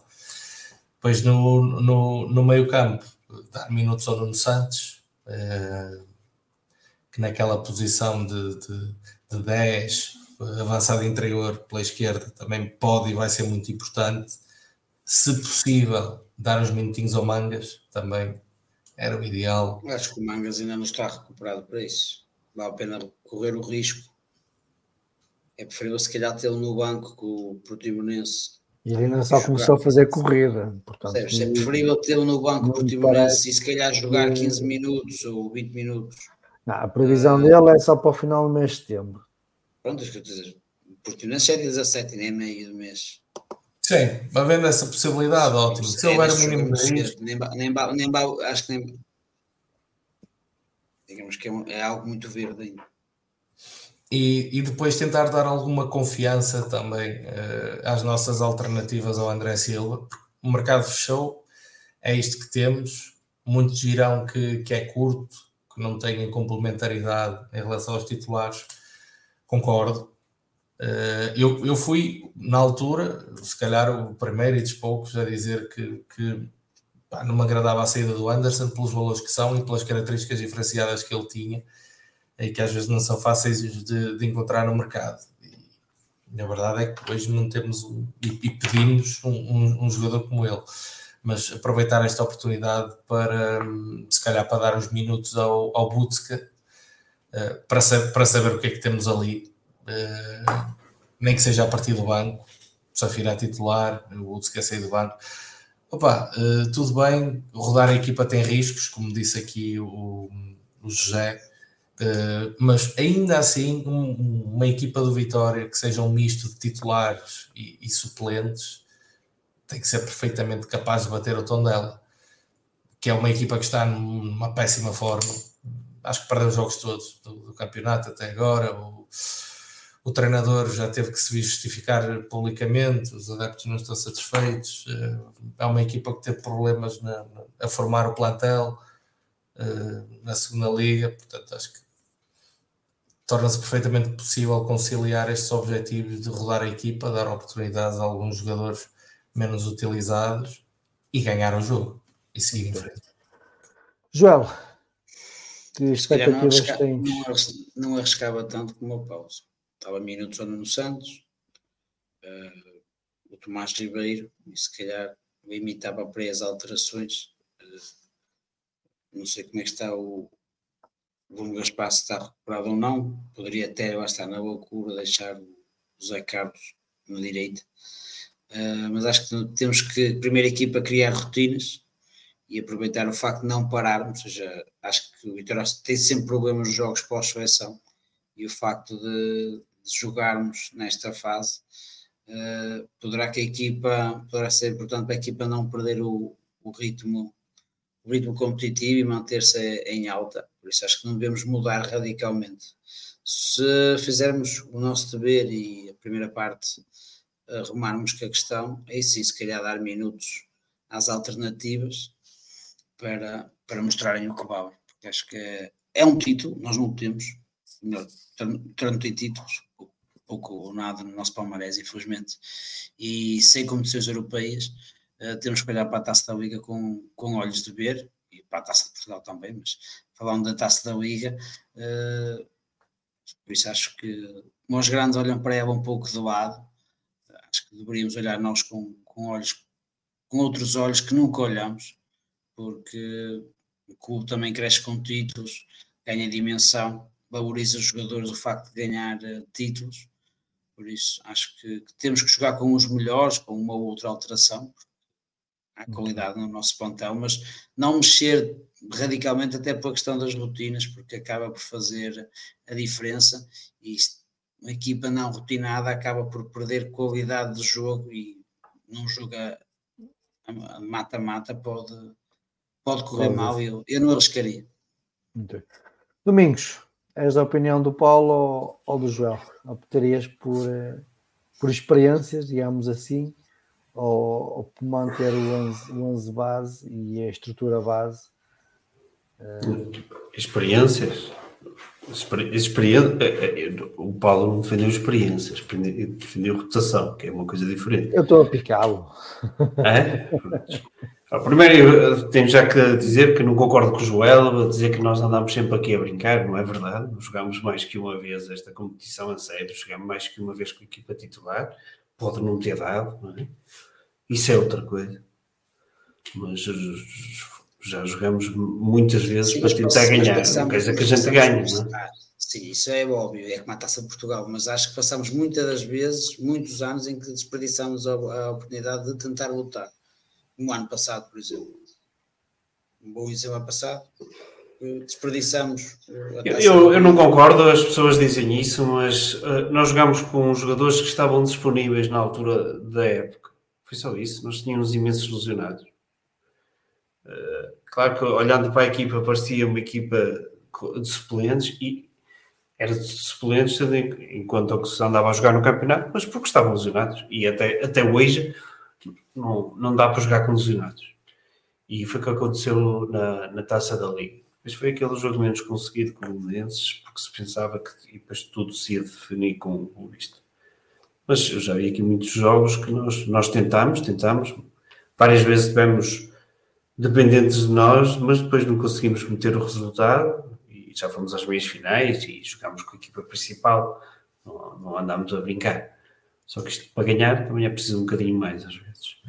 Sim, Agora- recentemente, ao Domingos, para interromper, nós só Sim, nos chegamos às meias finais porque o guarda-redes do Covilhã tinha manteiga nas luvas. Na, na luva. Exatamente, por exemplo. Aquelas coincidências, não é? Que o Benfica precisava de um golo e de repente o gajo, ops, exatamente. Começa de repente. Aqui era só buracos de topeiras ali. Enfim, mas pronto, é o que é, é o que temos. O futebol português é assim. Eu acho, e ainda, ainda gostava de ouvir aqui. Eu acho que já nem vale a pena falar dos árbitros, sinceramente. É, é um caso perdido. Tenho 43 anos, nunca me lembro de ser de outra maneira. É, e eu acho que é quase escusado falarmos aqui. E eh, 43 anos disto, e, e, e volto a dizer, e já, já disse isto, até uma equipa mediocre, mediocre, como o Boa Vista, que era uma equipa mediocre, quando controlou a arbitragem conseguiu ser campeão. as pessoas não, não dão muito relevo, ou, ou, fala-se muito dos árbitros, mas depois, passado uns tempos, esquece o que os árbitros fizeram. E depois julgam-se só as pessoas. Como, por exemplo, o Vieira, para mim, daquele, o, pá, isto, não estou a pedir o Vieira de volta, mas o ano do Vieira fomos massacrados pelas arbitragens. Tivemos aquele ridículo daquele jogo quase decisivo, com o Rio Ave, que teve 8 minutos parado, para o árbitro vir um fora de jogo, que não conseguiu traçar as linhas na televisão, onde é que isto já se viu, para reverter um penalti e uma expulsão. Não, e, e depois, onde é que isto já se viu? Não, e a questão é que depois toma uma decisão errada, ou seja, 8 minutos, para depois o jogador... Como se não consegue ver, é a decisão dele que prevalece. É só isso, e a questão do protocolo naquela altura está essa, ou seja, ele tomou a decisão contrária ao protocolo. O jogador, quando sofre o penalti, que é quando é puxado, não está a disputar a bola. Por isso, nem sequer todo, todo, toda a decisão que ele toma uh, naquele lance é tipo é, é, é, errada, desde ele ter ido lá, causa de um fora de jogo. Mas, mas depois, mas o que, o que eu quero dizer aqui é que depois nós julgamos as pessoas, julgamos a época do Ivieira uh, por, por, causa do sétimo lugar. Nós dizemos um gajo que ficou em sétimo lugar e que se calhar tivesse arbitragens decentes, não tinha ficado. Prontos, para não falar dos penais que o Taremi sacado. Mas e o, mesmo falámos da Taça de Portugal, pá, aqueles jogos maus e tudo, e ele foi eliminado por aquela equipa. O Vitória ganhou aquele jogo, ganhou 2-1. O Arte é que não quis que assim fosse. Porque o Vitória marcou um gol legalíssimo no fim do prolongamento. E muitas vezes passa-se essas eliminatórias assim, uh, à rasquinha, porque há pouca motivação, pá, e, e, às vezes a culpa é dos treinadores e dos jogadores que não conseguem deixar motivação para esses jogos e complicam-os enquanto os outros estão hiper motivados. Mas depois passa-se a rasca e depois passado à frente já ninguém se lembra. À frente já ninguém se lembra. Mas pronto, adiante. Falando deste jogo, acho que deve jogar o Tomás Ribeiro, se possível. Pá, precisa de minutos. Uh, Mano Silva, Jorge Fernandes, e eu, ao contrário do Paulo, acho que o Jorge Fernandes este ano, pelo menos nos jogos em, em que eu vi e nos jogos em que estive presente, eu acho que ele esteve muito bem acho que está a atingir um patamar físico que se calhar nunca teve no, no Vitória. E jogando neste esquema e com o Mano a, a, a comer-lhe as costas, a, a safar-lhe as costas nas sobras, acho que ele pá, tem, tem crescido muito, tem ganho muitos duelos, tem, tem, tem, a, tem explorado o lado direito e eu acho que ele vai ficar, está ali é para ficar. E o Tuncará, nos jogos em que teve a oportunidade, epá, teve imensas dificuldades de todas as ordens, quer na parte de construção, quer na parte defensiva. Por isso ficou um bocado complicado para ele. Mas mantinha isso. O, a questão do Zé Carlos. A questão do Zé Carlos. Opa, sério. A questão do Zé Carlos é, é eu, para mim, eu percebo o que tu dizes, eu tenho pena é que um treinador não queira colocar. Nós temos muitos médios, é mais isso do que outra coisa qualquer mas eu acho que nós precisávamos de alguém no meio campo que recuperasse imensas bolas e tivesse imensa intensidade. Para mais quando nós jogamos ou com dois, no máximo três, ali, ali, ali no meio campo, precisávamos de alguém que tivesse uma rotação que eu às vezes não vejo nos outros. Vejo uh, quer o Tiago, quer o Andal com muita dificuldade em duelos, com, com pouca velocidade com, com pouca capacidade de recuperação, que é uma coisa que eu vejo no Zé Carlos. Eu consigo perceber que ele, se calhar, na direita, ainda assim, não há ninguém como ele, ainda assim. E, e se calhar para o treinador é mais fácil colocá-lo na direita. Prontos. Porque ainda assim, os outros do meio têm alguma qualidade. Mas dava alguns minutos ao, ao, ao Tomás Ribeiro, dava minutos ao Nuno Santos e ficava por aí. E ficava por aí jogava com o resto, trocava guarda-redes. Okay. Tenho pena, compreendo assim, o que o Paulo diz, porque nós não temos muitas oportunidades, às vezes, de dar minutos aos outros jogadores, e depois, mesmo para a gestão do balneário, às vezes torna-se complicado. Mas, mas eu quero ganhar e acho que devemos uh, querer ganhar mais vezes. Okay. Meus amigos, alguma nota que querem partilhar connosco sobre a atualidade vitoriana? Algum assunto que vocês que eu não coloquei em cima da mesa para vocês falarem? Eu espero que quando o Vitória mude de campo consigam transmitir os jogos das camadas jovens, pelo menos. Eu sei que no outro conseguiam, embora tivesse aquele muro ali que se impedia de vez em quando a filmagem. Espero que o Vitória dê esse passo. Tem dado alguns passos e espero que ele seja um desses. E, e porque nós, porque faz-nos falta, faz-nos falta todos os anos e, e, hoje em dia é uma fonte de rendimento com muito mais facilidade que, que no passado. Se no passado aquilo envolvia uma logística e uns custos que se calhar fazia muita gente pensar, já não acontece no, nos dias de hoje. Por isso não, não, se compreende, porque o Vitória não dá esse, esse passo em frente, quando já quase toda a gente o faz. Até este simples torneio de sub-16 em Espanha era transmitido uh, na televisão. Na televisão? No YouTube. No YouTube. Paulo, ias falar? Abriste aí o som. Sim, pensei que ias fazer a questão para, para um milhão. Uh, será que no sábado o, o Turra vai estar de, de cócoras dentro do banco ou de pé aos eu, eu, eu, eu, falei no início pronto, que, que nas últimas horas a comunicação social um, lançou a notícia que efetivamente as habilitações do Turra não, não estariam um, não seriam validadas uh, para, para, ter o nível UEFA Pro nível 4 UEFA Pro uh, e que nesse sentido seria custeado, mas uh, segundo aquilo que me informei ainda não, é, ainda não há uma decisão final portanto. Isso, é mais ridículo ainda não haver uma decisão final. Sim, é isso que eu também disse. É isso que eu também disse. Já faz, já faz 15 um exemplo, dias. Um exemplo, um exemplo prático: se um país, a carta serve ou não serve, não ficas a pensar se serve ou se não serve. Não Às vezes há, um acordo entre a UEFA e a Conebol. É ver se aquelas habilitações. A Conebol? Ou está, ou está ou não está. Ou seja, uh, o acordo está assinado desde, desde o ano passado. Por isso, seja, ou está ou não está. Uh, já está com o homem, já está cá há 15 dias. Às vezes, às vezes olha. E não se pôs de pé. Para. Não, só, às vezes estamos a falar de, de, de documentos. O Paneira aqui há dias veio falar sobre isso. Uh, que já jogou, já treinou clubes da Primeira Liga sem ter o diploma e agora para ser treinador principal do Barzinho teve que pedir o diploma à Federação e mesmo assim, aliás, ele queria se inscrever na federação e a federação só o deixou inscrever com o diploma. E ele teve que estar uns dias à espera para receber o diploma. Portanto, como são documentos, como é burocracia por cima entre continentes diferentes. Vem de barco. Uh, dou benefício. Só, só uma pergunta, só uma pergunta. Uh, se ele... E eu não tenho informações neste caso. Se, se porventura não dessem a comparação para o nível 4, como é que ele fazia para o tirar? Tinha que se inscrever no curso também? Não sei. Isso são perguntas que a gente depois pode fazer a posteriori. Como é que ele pode tirar o curso cá em Portugal, por exemplo? Se as habilitações não forem, não forem recusadas, né? Temos, há aqui uma série de questões que. Porque o que é que, o que, é que, dá, o que, é que dá equivalência? É só o facto de ter lá a formação, ter lá o diploma, Hoje vi ali em qualquer lado que tinha, por exemplo, ter 13 anos de Série A brasileira. Era uma das condições. Né? Portanto, não sabemos bem até que ponto é que as equivalências são eh, iguais, ou seja, não é por ter um nível. Eh, mas, mas como adjunto conta?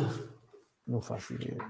Mas a questão é essa, Paulo. Ou é. Opaca, ou não é. a informação, a informação é opaca. Ou seja, mas isto tem regras. Isto tem regras. Então, tem que ter um. Mesmo a própria notícia, desculpa lá, João, mesmo a própria notícia da, da UEFA eh, a, a informar uh, o acordo, uh, o acordo com o Common Ball não, não, é, não é exata, é apenas diz que vai dar equivalências, mas a equivalência, por exemplo, da Common Pro é equivalente ao, ao nível UEFA 4 Pro ou é só nível equivalente ao F para nível 4? Oh, Paulo, pode acontecer também como, como... Aqui a questão, Paulo, aqui, Paulo, aqui a questão era a seguinte, aquilo que eu em Fonte estive a ler é que eh, na América do Sul tem menos um nível que na Europa. Também pode ser por aí, por exemplo. Mas a questão não é essa, a questão era, nunca poderiam ter o um nível 4 se lá não existe. Daí haver estas equivalências, uh, porque se o, jogador, o treinador pode ganhar a Libertadores, mas depois não pode treinar em Portugal, por exemplo. É, podemos ter ido buscar o Galhardo ao River Plate Ou seja, se não tenho nível, se nunca treinou cá, não tenho curso europeu, nunca poderia treinar cá. Ou seja, acabava por ser um. Seja, havia este, este, problema de compatibilidade. Agora, é, as regras devem estar escritas. É a questão de ver se enquadra-se ou não dentro dessas regras. Assim, nós temos, somos peritos em, em não saber as leis, não é? Ou seja, já tivemos uma série de casos. Temos que aguardar. Não é saber as leis, às vezes é, é, é saber as leis e os parceiros é, jurídicos que nós pedimos. Estou a dizer, os parceiros jurídicos que, regra geral, nós pedimos a consultores nunca estão certos. Ou seja, já tivemos com o Jota, é, já a Bisports, tivemos alguns casos, ou seja, David Sports, do, do, do, David Sports dou-te razão. Na questão do Jota, também foi assumido desde o primeiro minuto uh, que o Vitória estava consciente da situação do Jota e que aquilo tinha sido uma forma de, de pressionar o Casa Pia para negociar para bolas mais baixas. Então, mas se o Casa Pia não quisesse negociar, estávamos baixados. Isso também é um facto. Isso também é um facto. Se, se ganhassem o caso, assinou por nós. Exatamente, exatamente. Tínhamos um e um problema entre nós. Mas, mas, mas Paulo, qual é a tua opinião sobre isso? Lançaste, lançaste a bola e fugiste. Até desligou ah, o micro. Estava aqui a assistir cadeirinha e a.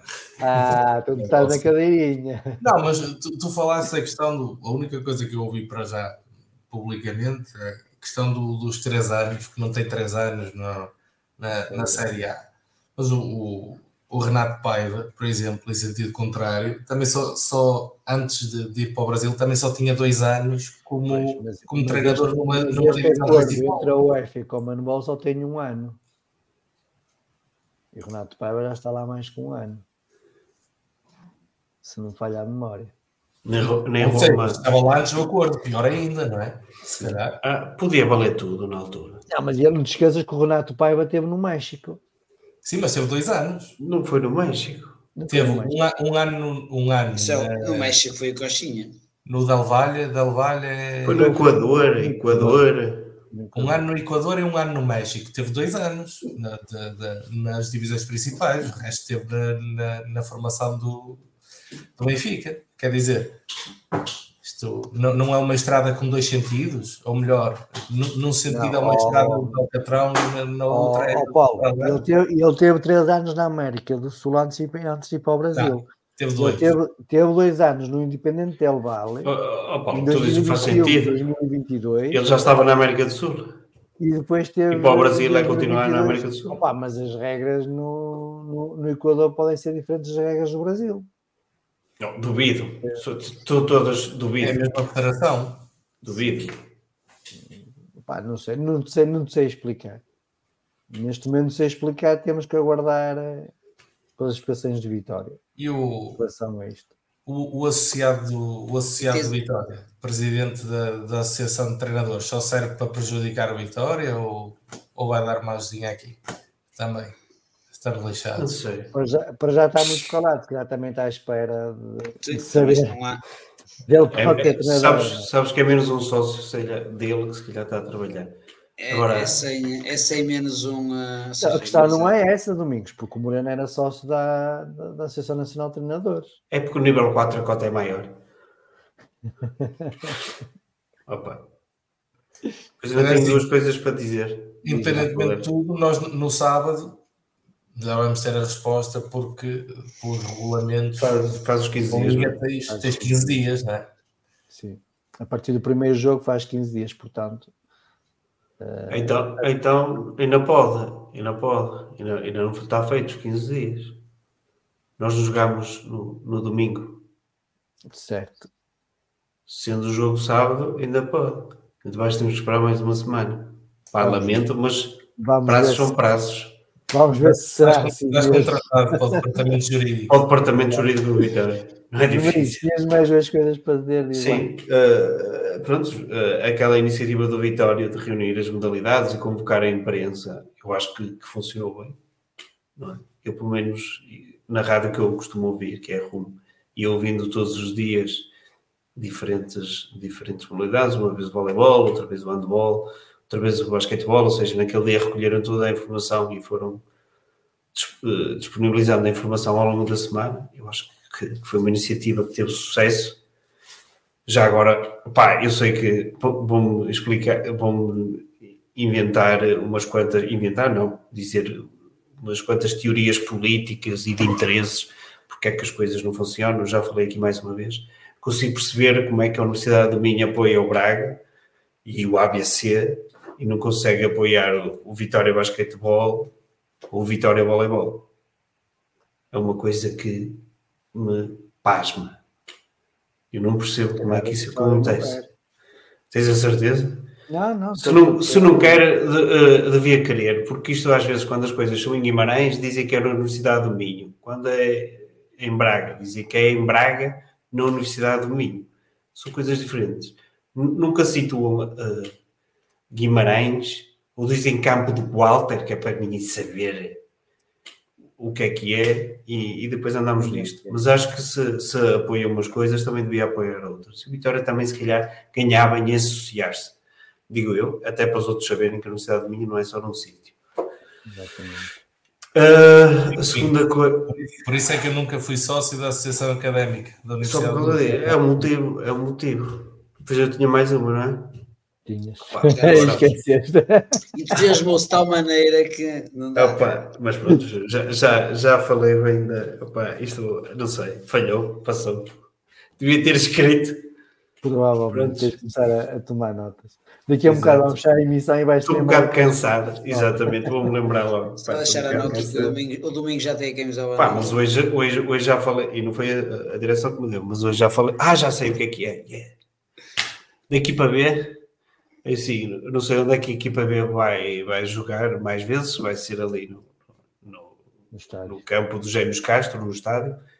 Eu acho que isto, no estádio funcionou bem, não foi porque ganhámos, mas acho que houve ali os jogadores sentiram de outra maneira a, a camisola, acho que de certa maneira foi importante e ouvia-se os adeptos e, e eu desvalorizei e continuo a achar que isso não, não será o ponto fundamental, mas às vezes um empurrãozito ou outro, não, não quero mais. Mas se nunca mais jogarem lá, pelo menos joguem dois jogos, com o Salgueiros e com o Beira-Mar, só por uma assim, para matar as saudades, aquele no mercado da saudade, para jogar lá com o Salgueiros e o Beira-Mar ia-me fazer recuar assim uns, uns valentes anos. Exatamente. Pronto, era só isso. Exatamente. Opa, não... Mas, bem. Paulo queres comentar algo mais ou damos por terminada a emissão 2? Acho que já falámos de tudo, de tudo um pouco hoje. Tudo um pouco. Ok. Opa, só, olha, hum, subscrever a, opinião do Domingos. Eu, não, não foi este jogo, mas já havia equipa ver no estádio quando, quando, quando lá jogava.